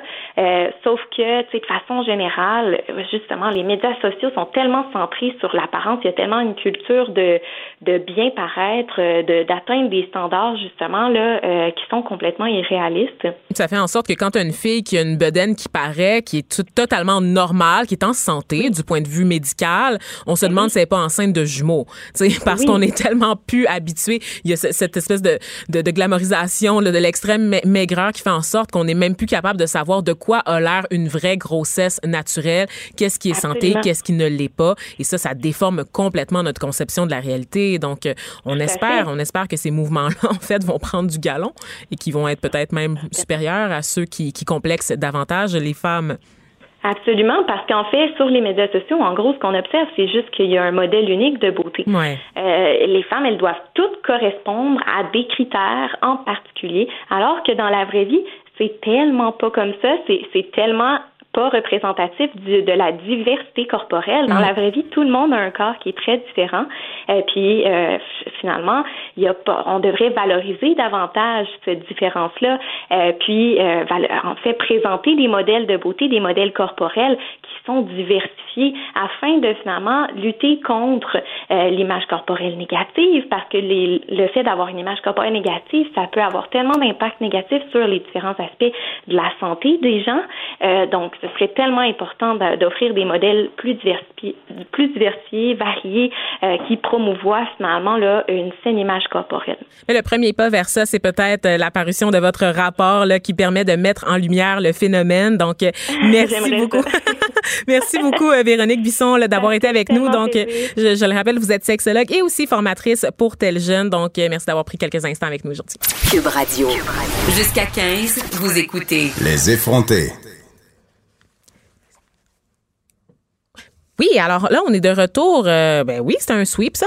Alors, on est de retour pour parler du coronavirus. Vous le savez, mon sujet préféré. J'en avais parlé dans le début d'émission, sans toutefois vous préciser qu'on allait en reparler plus tard. Et cette fois-ci, sous un autre, sous un autre angle, parce que vous le savez, il y a des gens, la Chine, c'est une destination euh, qui est de plus en plus populaire, qui est de plus en plus prisée, euh, grâce notamment au fait que les billets d'avion sont plus abordables que jamais. Donc, c'est une destination qu'on se plaît à découvrir dans le monde occidental. Et évidemment, j'imagine que si prenez le temps de magasiner des tickets euh, en direction de la Chine en ce moment vers Pékin notamment, les prix doivent être pas pires, mais est-ce que c'est une bonne idée d'acheter un billet? Et que penser de ceux aussi? Que faire si vous avez déjà un billet euh, d'avion en direction de la Chine en votre possession? Ben, on en parle en ce moment avec Charles Tanguay, porte-parole de l'Office de la protection du consommateur, parce que bon, on le sait, euh, l'épidémie du coronavirus, ça fait peur à tout le monde. Euh, c'est pas, c'est pas nécessairement avisé non plus de voyager en Chine en ce moment. Donc, que faire? Monsieur Tanguay, je vous pose directement la question. Vous êtes en ligne avec nous. Donc, euh, quoi dire aux, voyageurs qui sont euh, dont les plans de voyage pourraient être bouleversés par le virus en Chine? Oui, ben certainement qu'il va y avoir des plans bouleversés parce que d'abord le gouvernement du Canada a émis un avis, un avertissement euh, d'éviter tout voyage non essentiel euh, en Chine continentale. Et puis il y a plusieurs transporteurs aériens qui ne se posent même plus euh, ou ne décollent plus de Chine. Alors déjà ça fait un portrait euh, un peu chambardé de Absolument. la situation. Euh, le d'abord, euh, on cherche à s'entendre bien sûr avec euh, son fournisseur. Donc, euh, ça peut être un transporteur aérien, ça peut être l'agent de voyage aussi avec lequel vous allez faire affaire, s'il y en a un. Euh, et, ça peut aussi avoir des conséquences en cascade, c'est-à-dire vous parliez de la Chine comme destination, mais souvent aussi dans plusieurs euh, voyages qui sont vendus ces derniers temps. Euh, la Chine constitue une escale. Donc, on peut, la Chine est, parfois euh, Beijing ou enfin Pékin est utilisé comme aéroport de, transition vers d'autres destinations asiatiques. Ça peut être la Thaïlande ou enfin le Vietnam. Bref, plusieurs, plusieurs cas de figure sont possibles où les voyages sont bouleversés. Euh, le, fournisseur a l'obligation soit de vous rembourser complètement, soit de vous trouver des solutions qui vous satisfont. Euh, il peut vous proposer d'autres destinations ou encore d'autres euh, d'autres itinéraires de voyage. Il faut préciser aussi que euh, quand on achète un voyage d'un agent de voyage titulaire d'un permis du Québec, un Mhm. permis de l'Office de la protection du consommateur, on est automatiquement protégé par le fonds euh, d'indemnisation des clients des agents de voyage, Oh. le FICAV qu'on appelle. Et donc le FICAV euh, peut rembourser les services touristiques que vous n'avez pas obtenus. Donc s'il y a une annulation de vol qui vous, on peut vous rembourser le vol, aussi, mais on peut aussi vous rembourser, le FICAV peut vous rembourser d'autres services touristiques que vous aviez achetés et que vous perdez euh, à cause de l'annulation de ce vol. Donc, si par exemple vous aviez acheté un voyage euh, chez un agent de voyage et qui comprenait l'hôtel euh, au Vietnam, par exemple, bien, si le, voyage doit être annulé, on peut vous rembourser les services d'hôtel que vous n'aurez pas wow. reçus. Euh, Mais ça, même chose si vous êtes coincé à l'étranger. euh, On a vu que certaines personnes ne pouvaient pas revenir de Chine parce que euh, il y a des interdictions de, de, de se promener là-bas. Euh, si, par exemple, vous êtes coincé, c'était le cas notamment quand Wow Air a fait faillite, euh, qu'il y a des gens qui étaient pris en Islande. Euh, avec pas de vol de retour, euh, le FICAV, le fonds d'indemnisation, peut vous rembourser le, le billet, pas, pas, le billet que vous avez perdu parce qu'il n'y a plus de, de, transport aérien, mais le que vous devrez vous racheter pour revenir au pays. Et donc, on peut même, euh, dans certains dossiers, prendre en charge complètement le voyage, le rapatriement des voyageurs. Alors, en résumé, c'est une protection très intéressante. Euh, je ne sais pas si ça va s'appliquer dans le cas euh, de, de, de, de s'il y aura beaucoup de demandes dans le cas de ce coronavirus, puisque pour l'instant, les compagnies aériennes remboursent ou trouvent d'autres solutions, les agents de voyage également. Alors, évidemment, tant qu'on peut obtenir satisfaction de ce côté-là, il n'y a pas de problème. Mais si jamais euh, vous, vous étiez face à un refus de remboursement ou à d'autres pertes financières, et ça serait une bonne idée de vous renseigner sur le FICAV et euh, au besoin d'appeler à l'office pour faire une réclamation. Mm parce que c'est pas, il y a pas beaucoup de monde qui sont au courant là, de tout ça et, et euh, il faut spécifier, vous le disiez tout à l'heure, que c'est vraiment lorsqu'on fait affaire avec une agence de voyage là, euh, qui détient le permis. Donc pour les gens qui magasinent en ligne des billets, j'en suis euh, sur des sites des revendeurs, par exemple, ça ne s'appliquerait pas, c'est ça? Donc, Effectivement, il y a, il y a des agents de voyage, il y a des agents de voyage qui ont leur permis et qui vendent aussi en ligne, bien sûr, euh, mais il faut effectivement euh, faire attention. Euh, si on achète directement du transporteur aérien, par exemple, on ne sera pas protégé, ou encore à des, des sites, des sites qui ne font que répertorier toutes sortes d'offres, mais qui ne sont pas vraiment des agents de voyage. À ce moment-là, non plus, on ne sera pas protégé. Il pourrait y avoir d'autres mécanismes. Par exemple, si on achète en ligne, on bénéficie de la protection euh, de la loi euh, pour les dispositions sur le contrat conclu à distance, c'est-à-dire les achats qu'on fait par Internet sont protégés. Donc, s'il y avait un problème, euh, qu'on n'arrivait pas à se faire rembourser, on pourrait toujours demander à la carte de crédit de nous rembourser. Mm -hmm. Donc, la, rétro, la rétrofacturation peut s'appliquer. Euh, mais les protections du fonds d'indemnisation, elles, sont encore plus larges que, euh, que, que celles offertes par les cartes de crédit. Et dans les motifs d'annulation pour un voyage à venir, il y a euh, ce, facteur d'avertissement officiel du gouvernement du Canada qui, qui, qui, constitue une des raisons inscrites dans la réglementation québécoise pour euh, justifier l'indemnisation par le FICAV. Ouais. Alors, on a, on a déjà cette condition-là qui est remplie pour ce qui est des voyages à venir. Euh, mais évidemment, on cherche d'abord à s'entendre avec son agent de voyage. Oui, puis on rappelle aussi de l'autre côté que la plupart des assureurs, parce que bon, il y a beaucoup de gens qui voyagent, qui prennent des assurances voyage. Il y a énormément oui. de compagnies qui, elles, de leur côté, ne vont pas vous assurer si vous voyagez dans une zone euh, qui est déterminée comme étant dangereuse par le gouvernement fédéral, déconseillée. Il faut faire attention. Donc, d'abord, on rappelle l'importance de prendre une assurance voyage, hein, parce qu'on sait, c'est la oui. mode là, chez les jeunes de partir puis de limiter les dépenses assurances notamment, puis de sauter cette étape-là. Mais non, assurance voyage, je vous le dis, j'ai travaillé dans le domaine des assurances. Assurance voyage, responsabilité civile, c'est important parce que si vous êtes mal pris, c'est votre seul, ben c'est pas, c'est un des recours euh, souvent le plus euh, le plus accessible, le plus disponible parce qu'il y a des, des numéros que vous pouvez rejoindre 24 heures sur 24.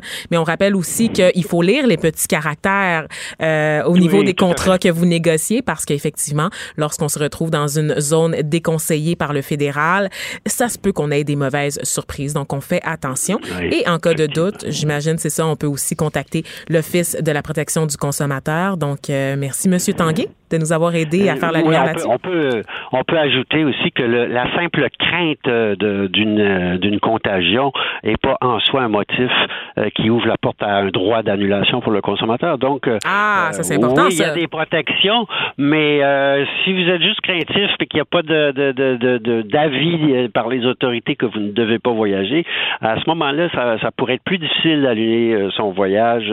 On peut s'entendre avec le fournisseur, mais il n'est pas obligé euh, de vous offrir que- quelque chose si c'est simplement la peur qui euh, qui vous empêche de voyager. Et on parlait de peur en début d'émission justement concernant le coronavirus en Chine. Donc, euh, faire attention, aller s'informer sur des sources fiables comme celle du gouvernement, l'Office de protection du consommateur pour avoir l'heure juste sur la situation et ne pas se laisser Exact. influencer par ce qu'on retrouve sur les réseaux sociaux.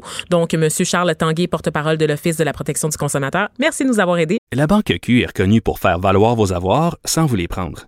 Mais quand vous pensez à votre premier compte bancaire, tu sais, dans le temps à l'école, vous faisiez vos dépôts avec vos scènes dans la petite enveloppe. Hmm, C'était bien beau. Mais avec le temps, à ce compte-là vous a coûté des milliers de dollars en frais, puis vous ne faites pas une scène d'intérêt. Avec la Banque Q, vous obtenez des intérêts élevés et aucun frais sur vos services bancaires courants. Autrement dit, ça fait pas mal plus de scènes dans votre enveloppe, ça. Banque Q, faites valoir vos avoirs. Visitez banqueq.ca pour en savoir plus. Les effrontés. Avec Geneviève Peterson. Les vrais enjeux, les vraies questions. Vous écoutez Les effrontés. Les vrais enjeux, les vraies questions, mais cette fois-ci du côté de l'international, puisqu'on va parler du Brexit, parce que c'est aujourd'hui que le Royaume-Uni euh, enclenche le Brexit pour de bon, pour se séparer de l'Union européenne. Et c'est un gros dossier, c'est un peu un peu compliqué, je dois dire. Euh, si vous n'avez pas suivi les derniers rebondissements, il faut dire qu'il y en a eu énormément euh, depuis euh, le vote, le référendum sur le sujet, il y a quoi deux ans de ça? Ça Trois fait quand même même trois ans. Et la voix que vous entendez, en fait, c'est celle de Baptiste Zapirin, qui est chef de marque de En 5 minutes. En 5 minutes, qui est notre marque de vulgarisation scientifique.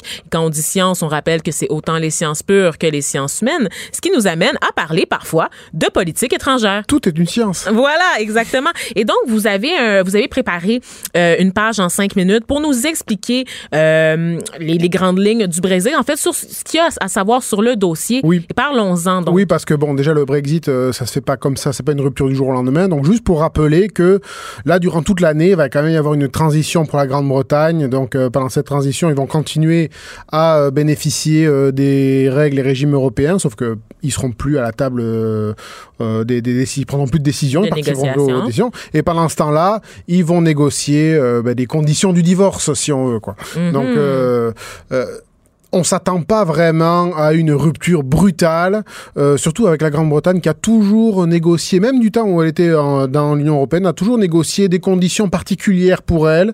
Donc elle a de ben, l'expérience. notamment l'argent au niveau de sa monnaie. Je pense que c'est l'exemple que pour- tout le monde connaît. Pour, là. pour commencer, pour C'est pour commencer, ça que je vais pas à Londres. J'ai pas une scène. Voyons donc. surtout pour voilà pour le pour l'euro ou que- qu'elle n'a pas.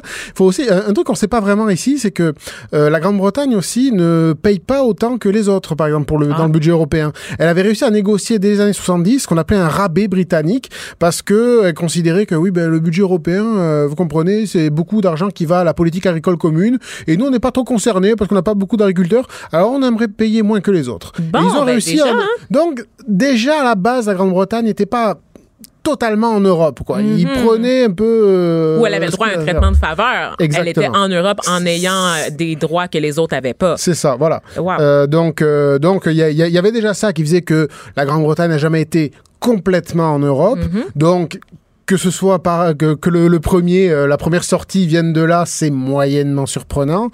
Euh, ensuite, euh, bon, bah, il faut aussi, euh, oui, effectivement, il y a, on peut parler, oui, il y a un, cli- il y a un climat un peu ambiant où il y a où la xénophobie est en hausse. et Ouais, donc, ben, oui, oui, ce qu'on ça retient joue. beaucoup, nous, outre-Atlantique, quand on parle du Brexit. On a l'impression que c'est un combat entre les gens racistes puis les gens pas racistes. C'est ça, mais sauf que C'est beaucoup, ça, c'est beaucoup plus compliqué que ça.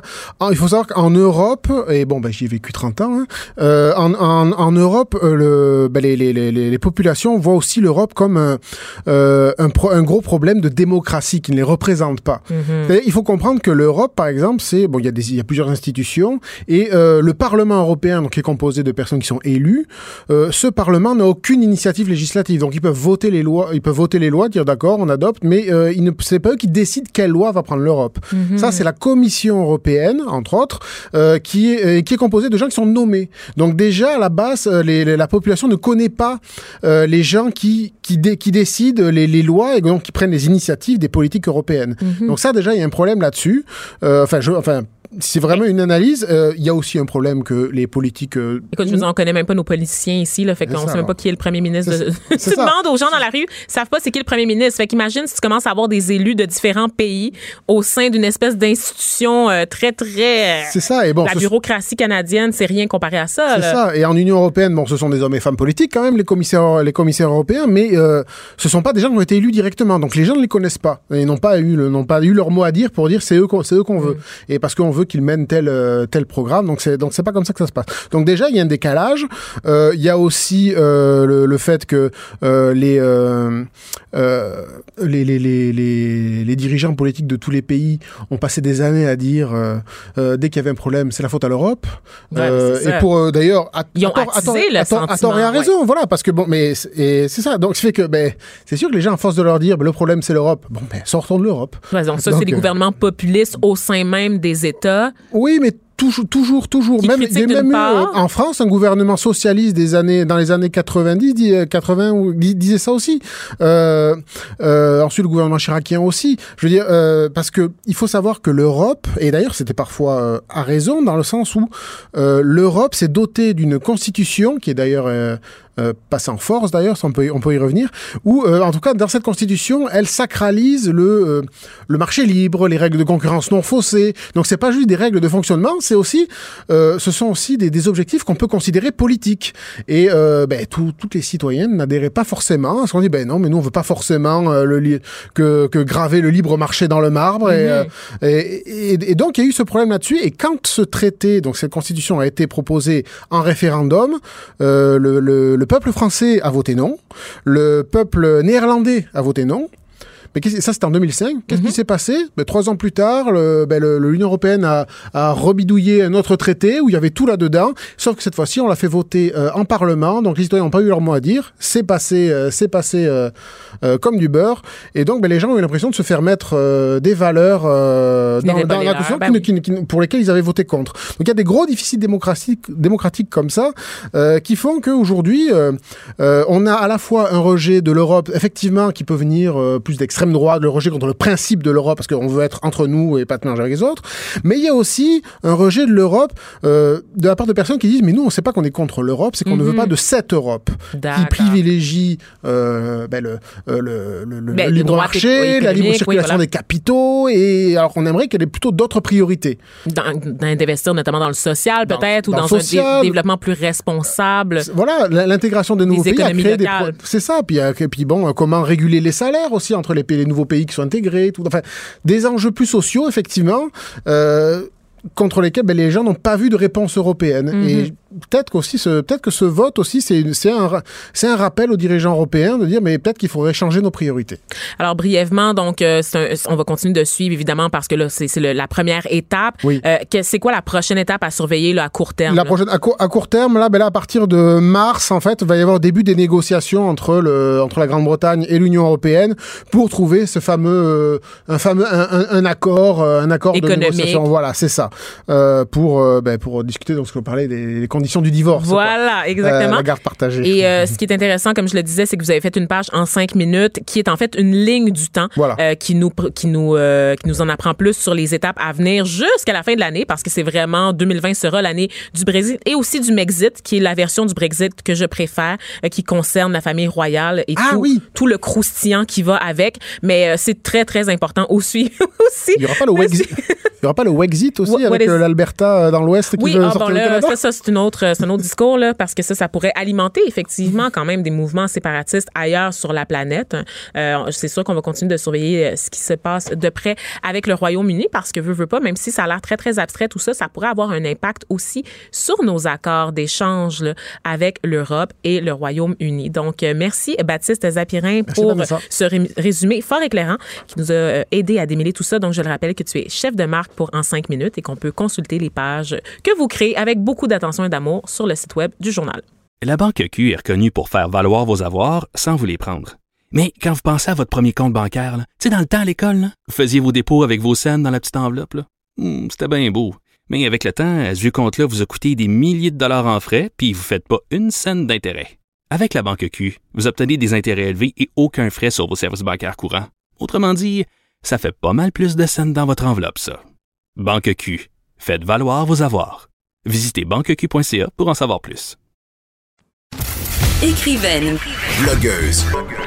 scénariste et animatrice. Geneviève Peterson. La Wonder Woman de Cube Radio.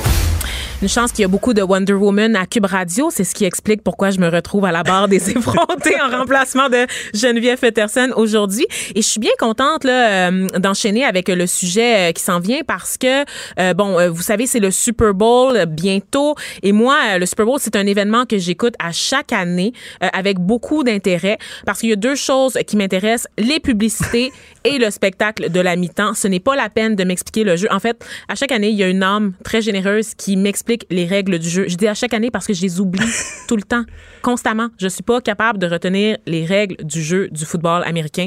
Donc, faut vraiment que j'aie tout le temps un rappel. Mais, mais, mais, j'a- j'adore cet événement-là parce que c'est l'occasion pour moi de me gaver d'ailes de poulet et, comme je le disais, de bitcher pendant le spectacle de la mi-temps. Donc, des activités là, que, que je fais à longueur d'année, en fait. Mais on dirait que quand c'est le Super Bowl, c'est en- c'est encore plus spécial. Et pour parler de tout ça, je reçois euh, Stéphane Plante qui nous fait son habituelle chronique de disque dur. Donc, parce que le Super Bowl, c'est une Oui. occasion, comme je le disais, de parler de musique. Oui. Alors, c'est- on n'est pas, on n'est pas, c'est pas dénaturé, là, ta chronique en ce moment. Non, non, non. Ben moi, c'est comme. Je suis un peu comme toi, c'est tout ce qui m'intéresse. Peut-être dimanche soir prochain. Parce que je, les, les règlements du football, j'ai complètement oublié ça, de- C'est ça, depuis là. mon secondaire. là.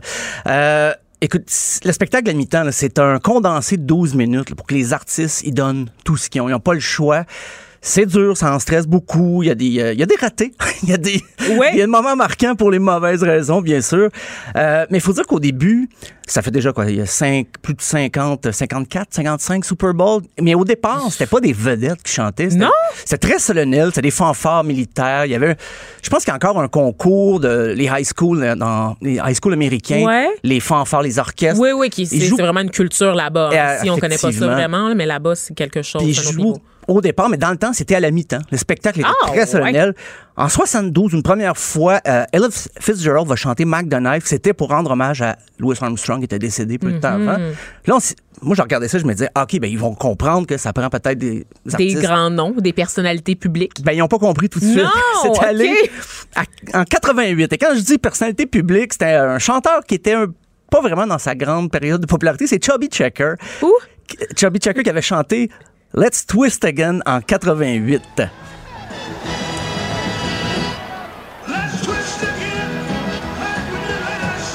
Mais c'est cute, ça, Stéphane. Ah oui, non, mais c'est cute. Et encore là, en c'est 88, bon enfant. c'est- il y avait encore beaucoup de chorégraphie très formelle dans le style euh, comme on voyait au Super Bowl je- à ce moment-là. Mais en 91, là, on a, on a dit ça prend les artistes de l'heure et c'était New Kids on the Block. Oh my God! Mais beaucoup constatent que c'est un des pires shows. Non, comment ça? Mais en même temps, oui, je comprends, mais ah oui, parce qu'aujourd'hui, on a beaucoup d'affection. On pense Ouais. à la nostalgie. Ça, ça comme éveille des petits sentiments en nous quand on pense à New Kids on the Block. Mais dans le fond, la musique est pas bien bonne, on se le dire. Là. Puis on, on misait beaucoup sur les enfants, ben New Kids, les enfants. Puis c'était Walt Disney qui endossait le spectacle. Il y avait euh, beaucoup de- d'images de, Walt Disney, mais aussi des images de la guerre en Irak. Et on a chanté We Are the World dans un medley à travers tout ça. OK. Et on va écouter un extrait de Step by Step par les New Kids on the Block.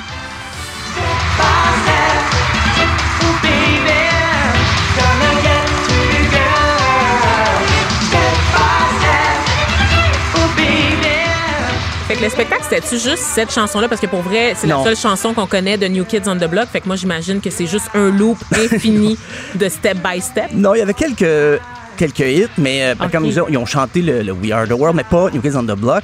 Mais deux ans plus tard, on trouvait que c'était pas assez une fois de We Are the World. Michael Jackson a remis ça. Celui dont on ne doit pas prononcer le nom. Oui, en effet, trop tard, désolé.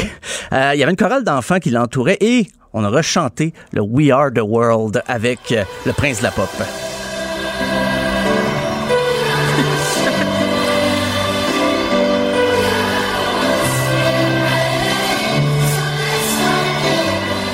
Une chorale d'enfants pour Michael Jackson. Oui, voilà, c'est dit. délicieux d'ironie. C'est tout ce qu'on dira. Ça se. Ouais. Euh, mais il y avait quand même chanté ses hits avant. Là. Je veux dire, c'était pas juste euh, 12 Oui, oui, minutes de We sûr. Are the World. Euh, Parce que la toune elle-même dure 12 minutes, à si peu je me trompe oui. pas. Euh, en 96, là, c'est surtout la sortie de scène de Dinah Ross qui va marquer parce qu'elle est sortie de scène en hélicoptère. Ça, ça, Wow. ça prend quand même du budget. Euh, en 2000, c'est une des performances peut-être les plus décevantes. Ben, il y avait Phil Collins, Christina Aguil- Aguilera, euh, Enrique Iglesias. Qui a pensé à ça? C'était Disney. Disney a- Encore? encore. Ben voyons. pensé à ça. C'était, on voulait promouvoir le film. euh, Tarzan, et ça? voilà, Ben exactement. oui. Mais non, mais attends, attends. On en a parlé aux Têtes Enflées, l'autre émission à laquelle je collabore. Je m'excuse, mais la bande sonore, la bande son de Tarzan est excellente. C'est vraiment de la qualité au niveau de la musique. C'est Phil Collins qui assurait la Ouais. direction. Non, non, c'est très bon. Ben- c'est un petit peu malaisant, par contre, que ça se retrouve au Super Bowl. Mais live, Phil, il y a eu un peu plus de difficultés. Oh non! On va écouter Another Day in Paradise.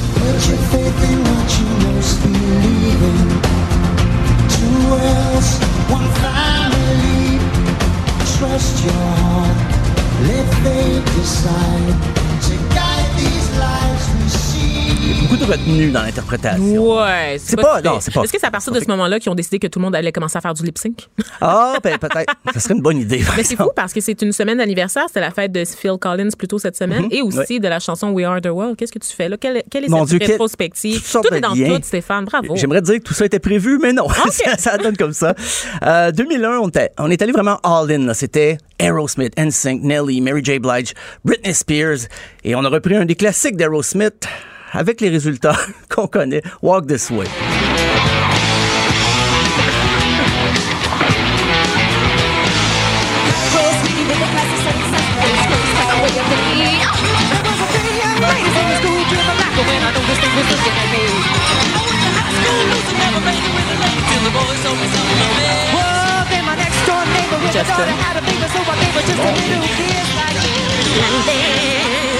Et c'était presque aussi gênant qu'Aerosmith au Grammy dimanche dernier. Ben, pourquoi ils ont. Ben, à l'époque, ils auraient pu les inviter eux. Ben, ils ils ont auraient joué. été en très grande forme. Ah, ils étaient là aussi. Ils étaient là, mais. Ils n'ont pas pu prévenir la catastrophe. Ben, l'idée, c'était, ah, ben, tout le monde va finir là-dessus. Tout le monde va faire son, son couplet. C'était difficile. C'était difficile. facile, ça, là. L'année suivante, en 2002, c'était le premier Super Bowl post 11 septembre. Hmm. Euh, U2 a joué la, la coche, euh, il a poussé vraiment le patriotisme un peu fort. U2, ce band irlandais, Irlandais, oui. qui a poussé le patriotisme américain. Adepte d'évasion fiscale. Euh, mais, non, mais ils ont terminé le show. Ben, on a vu défiler les, victimes sur un sur grand écran. Je peux comprendre les victimes euh, du 11 septembre. Mais à la fin, il a ouvert son, sa veste. Et là, il y avait un drapeau américain Ah, derrière sa veste. Colin. pousser la coche un peu.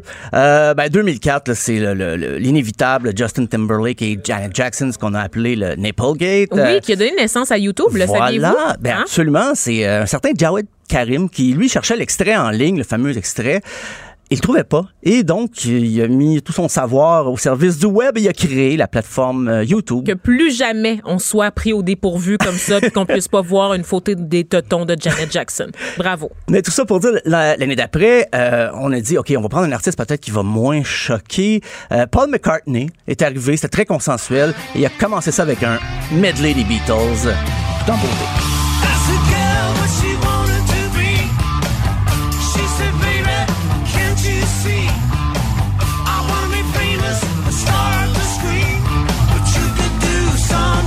Ben, par la suite, euh, ben, ça, on, on- on s'est dit, ah, les dinosaures du rock, ça prend Ouais. 2006. Les Stones, on les a censurés dans les paroles. 2007, Prince, une très belle Oui, performance. c'est vrai, on s'en rappelle. Oui, c'était un des derniers grands. Là, Il avait repris We Will Rock You de Queen. Il avait aussi fait euh, All Along the Watchtower, mais il avait joué Purple Rain et il a plu dans le stade. C'était Wow, magnifique. magique. Ça s'invente pas. Et en terminant, une performance que, bon, ça a été critiqué, c'est Black Eyed Peas avec Slash. Il y en a qui disaient que. Pardon? ben, oui. Black Eyed Fergie Ferg avec Slash. Et oui, on écoute ça, c'est quand même. Le résultat est étonnant. Est-ce que c'est Fergalicious qu'on entend? C'est ça la chanson Sweet Child O' Mine et on va écouter ce, ce bel extrait. Et on va se se laisser quitter. même là-dessus, Stéphane. Ben, voilà. Écoute.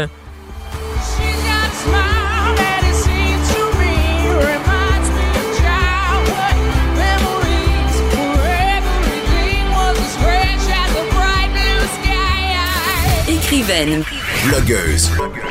Scénariste et animatrice. Geneviève Peterson. La Wonder Woman de Cube Radio.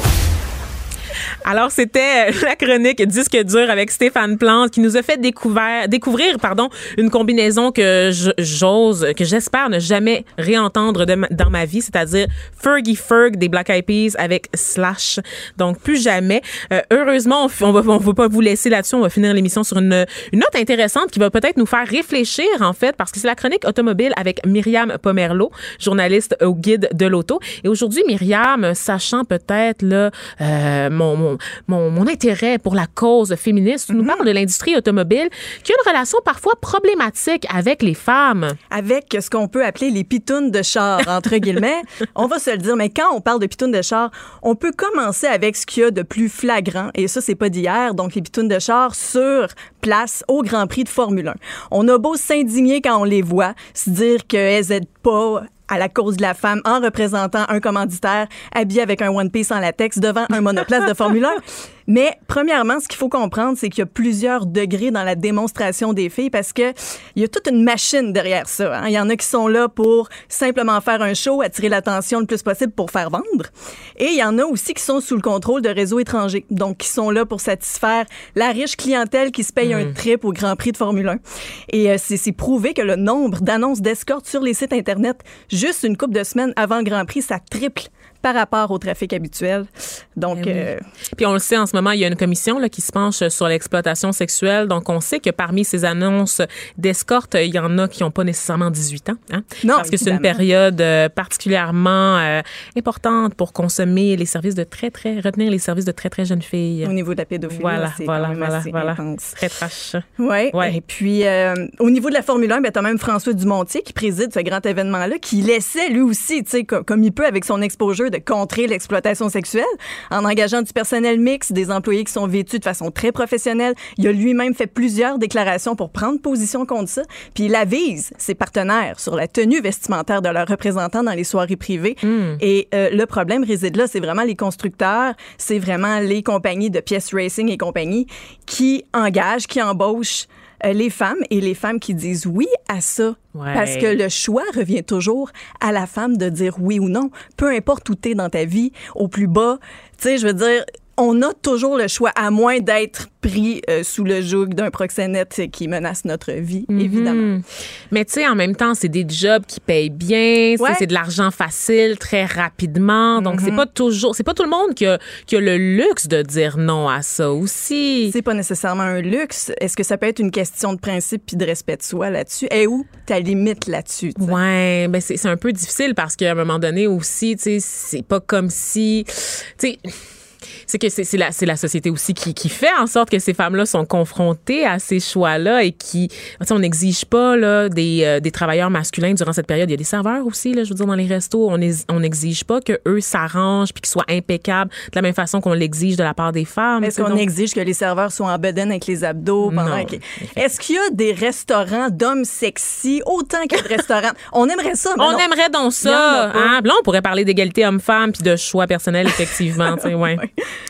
Exactement. Mais c'est la pourriture du système parce que oui, c'est encouragé, c'est lucratif de mettre les femmes à demi dénudées devant les charneux.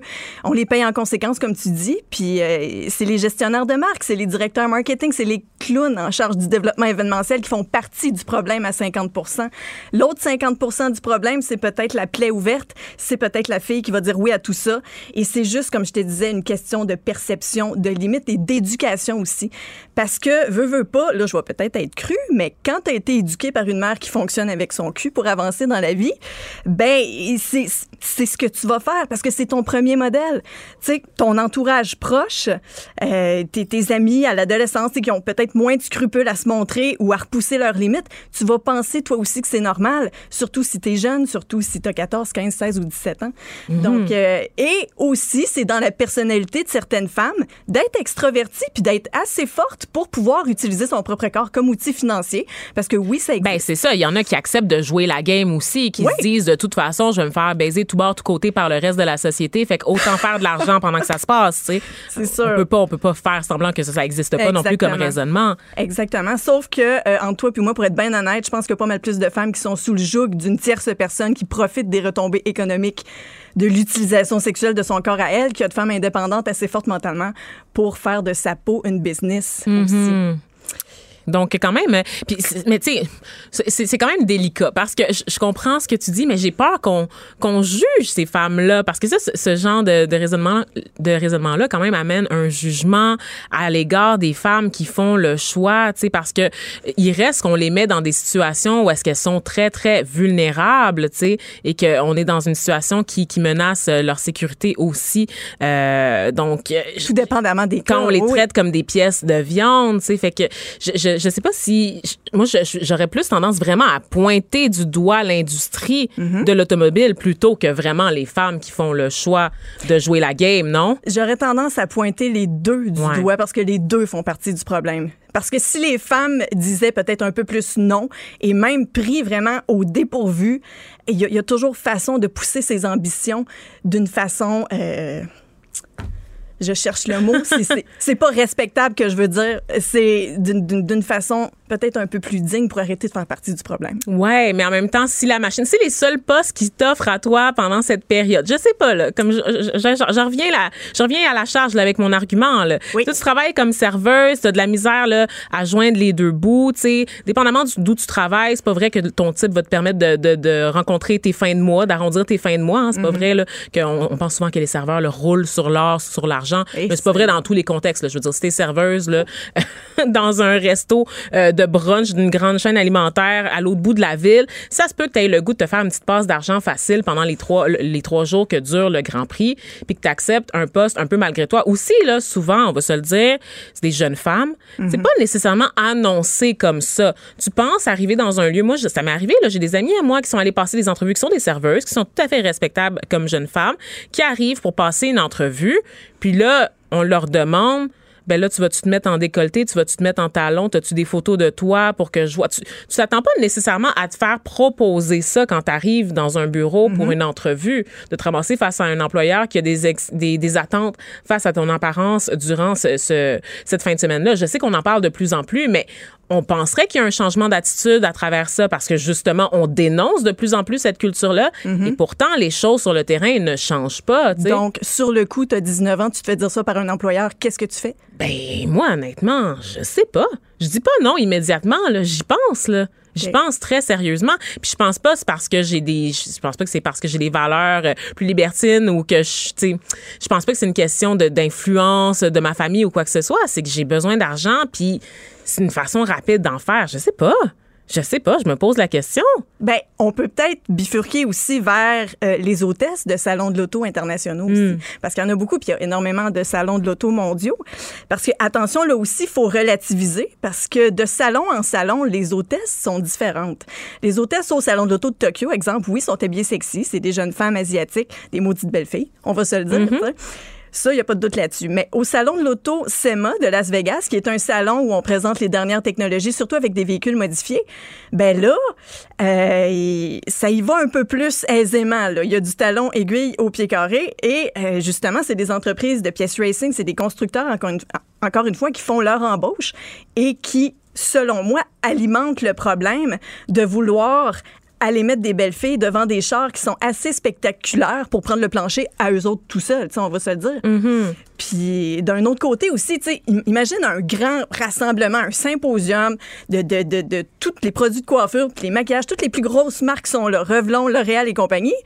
Et là, moi, je pense pas que la directrice marketing de Lise Wattier va aller mettre un super beau gant à bedaine avec des abdos pour faire la promotion du fort à paupières. Pourquoi? Parce qu'il n'y a pas rapport là. Ça- son hypersexualisation pour ça a pas rapport là. Autant que la fille qui est hôtesse dans un salon de l'auto. Effectivement, mais encore une fois, c'est ça, c'est une question de culture, puis de société, puis de choix qu'on Et- fait. et est-ce que, ouais, c'est ça, puis de, de sexe qui vend et que c'est souvent ce qu'on impose aux femmes pour avoir des jobs. Et voilà, C'est la ça. craque est là. Ouais, c'est ça. Donc on est d'accord là-dessus quand même. Au moins, on, on est parvenu à trouver un petit terrain d'entente euh, là-dessus. Mais est-ce que c'est ça il y a- Est-ce qu'il y a d'autres exemples de salons, euh, toi qui t'y connais, qui est dans le domaine de, l'automobile, là, je peux pas croire qu'il y a des pitounes de chars dans chaque salon partout dans le monde. Là. Il doit y avoir des endroits où est-ce qu'on comprend qu'on peut s'en passer? Ben écoute, au salon de l'auto cette année, moi, je peux te dire que j'en ai pas vu. Oh, ok.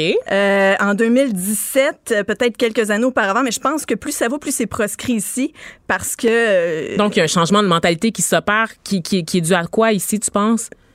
Peut-être À la mobilisation? peut-être dû à des chroniques comme on est en train de faire en Ah, ce moment. qui sait? Peut-être le fait qu'on en parle plus ici qu'ailleurs. Peut-être qu'aux États-Unis, c'est plus ancré. Euh, je peux pas te dire, mais je suis vraiment contente de voir que euh, y a beaucoup plus de porte-parole comme Mélissa Desormeaux-Poulain ou encore, euh, mon Dieu, excuse-moi. Ben non, le, le nom, euh, moi j'y connais, je les connais pas. mais- Wolfe, voilà. Marie-Lou Wolfe, ah oui, c'est ça. Donc on peut T'sais, voir aussi dans les pubs à la télévision là, pour Chevrolet, sont- si je me trompe sont- pas. Exactement. Donc, Qui sont des modèles féminins forts, Ah. qui misent sur autre chose que leur apparence. Des femmes de carrière. Voilà, exactement. Donc, qui attribuent leur succès à autre chose que leur apparence physique. Donc, c'est vraiment encourageant quand même de voir euh, ce courant-là qui, qui change dans l'industrie. Donc, Myriam Pomerleau, je le rappelle, journaliste au Guide de l'auto. Merci pour cette chronique et ce débat fort intéressant. Merci C'est d'ailleurs euh, ce qui conclut l'émission d'aujourd'hui des effrontés. Geneviève Peterson sera de retour avec vous lundi.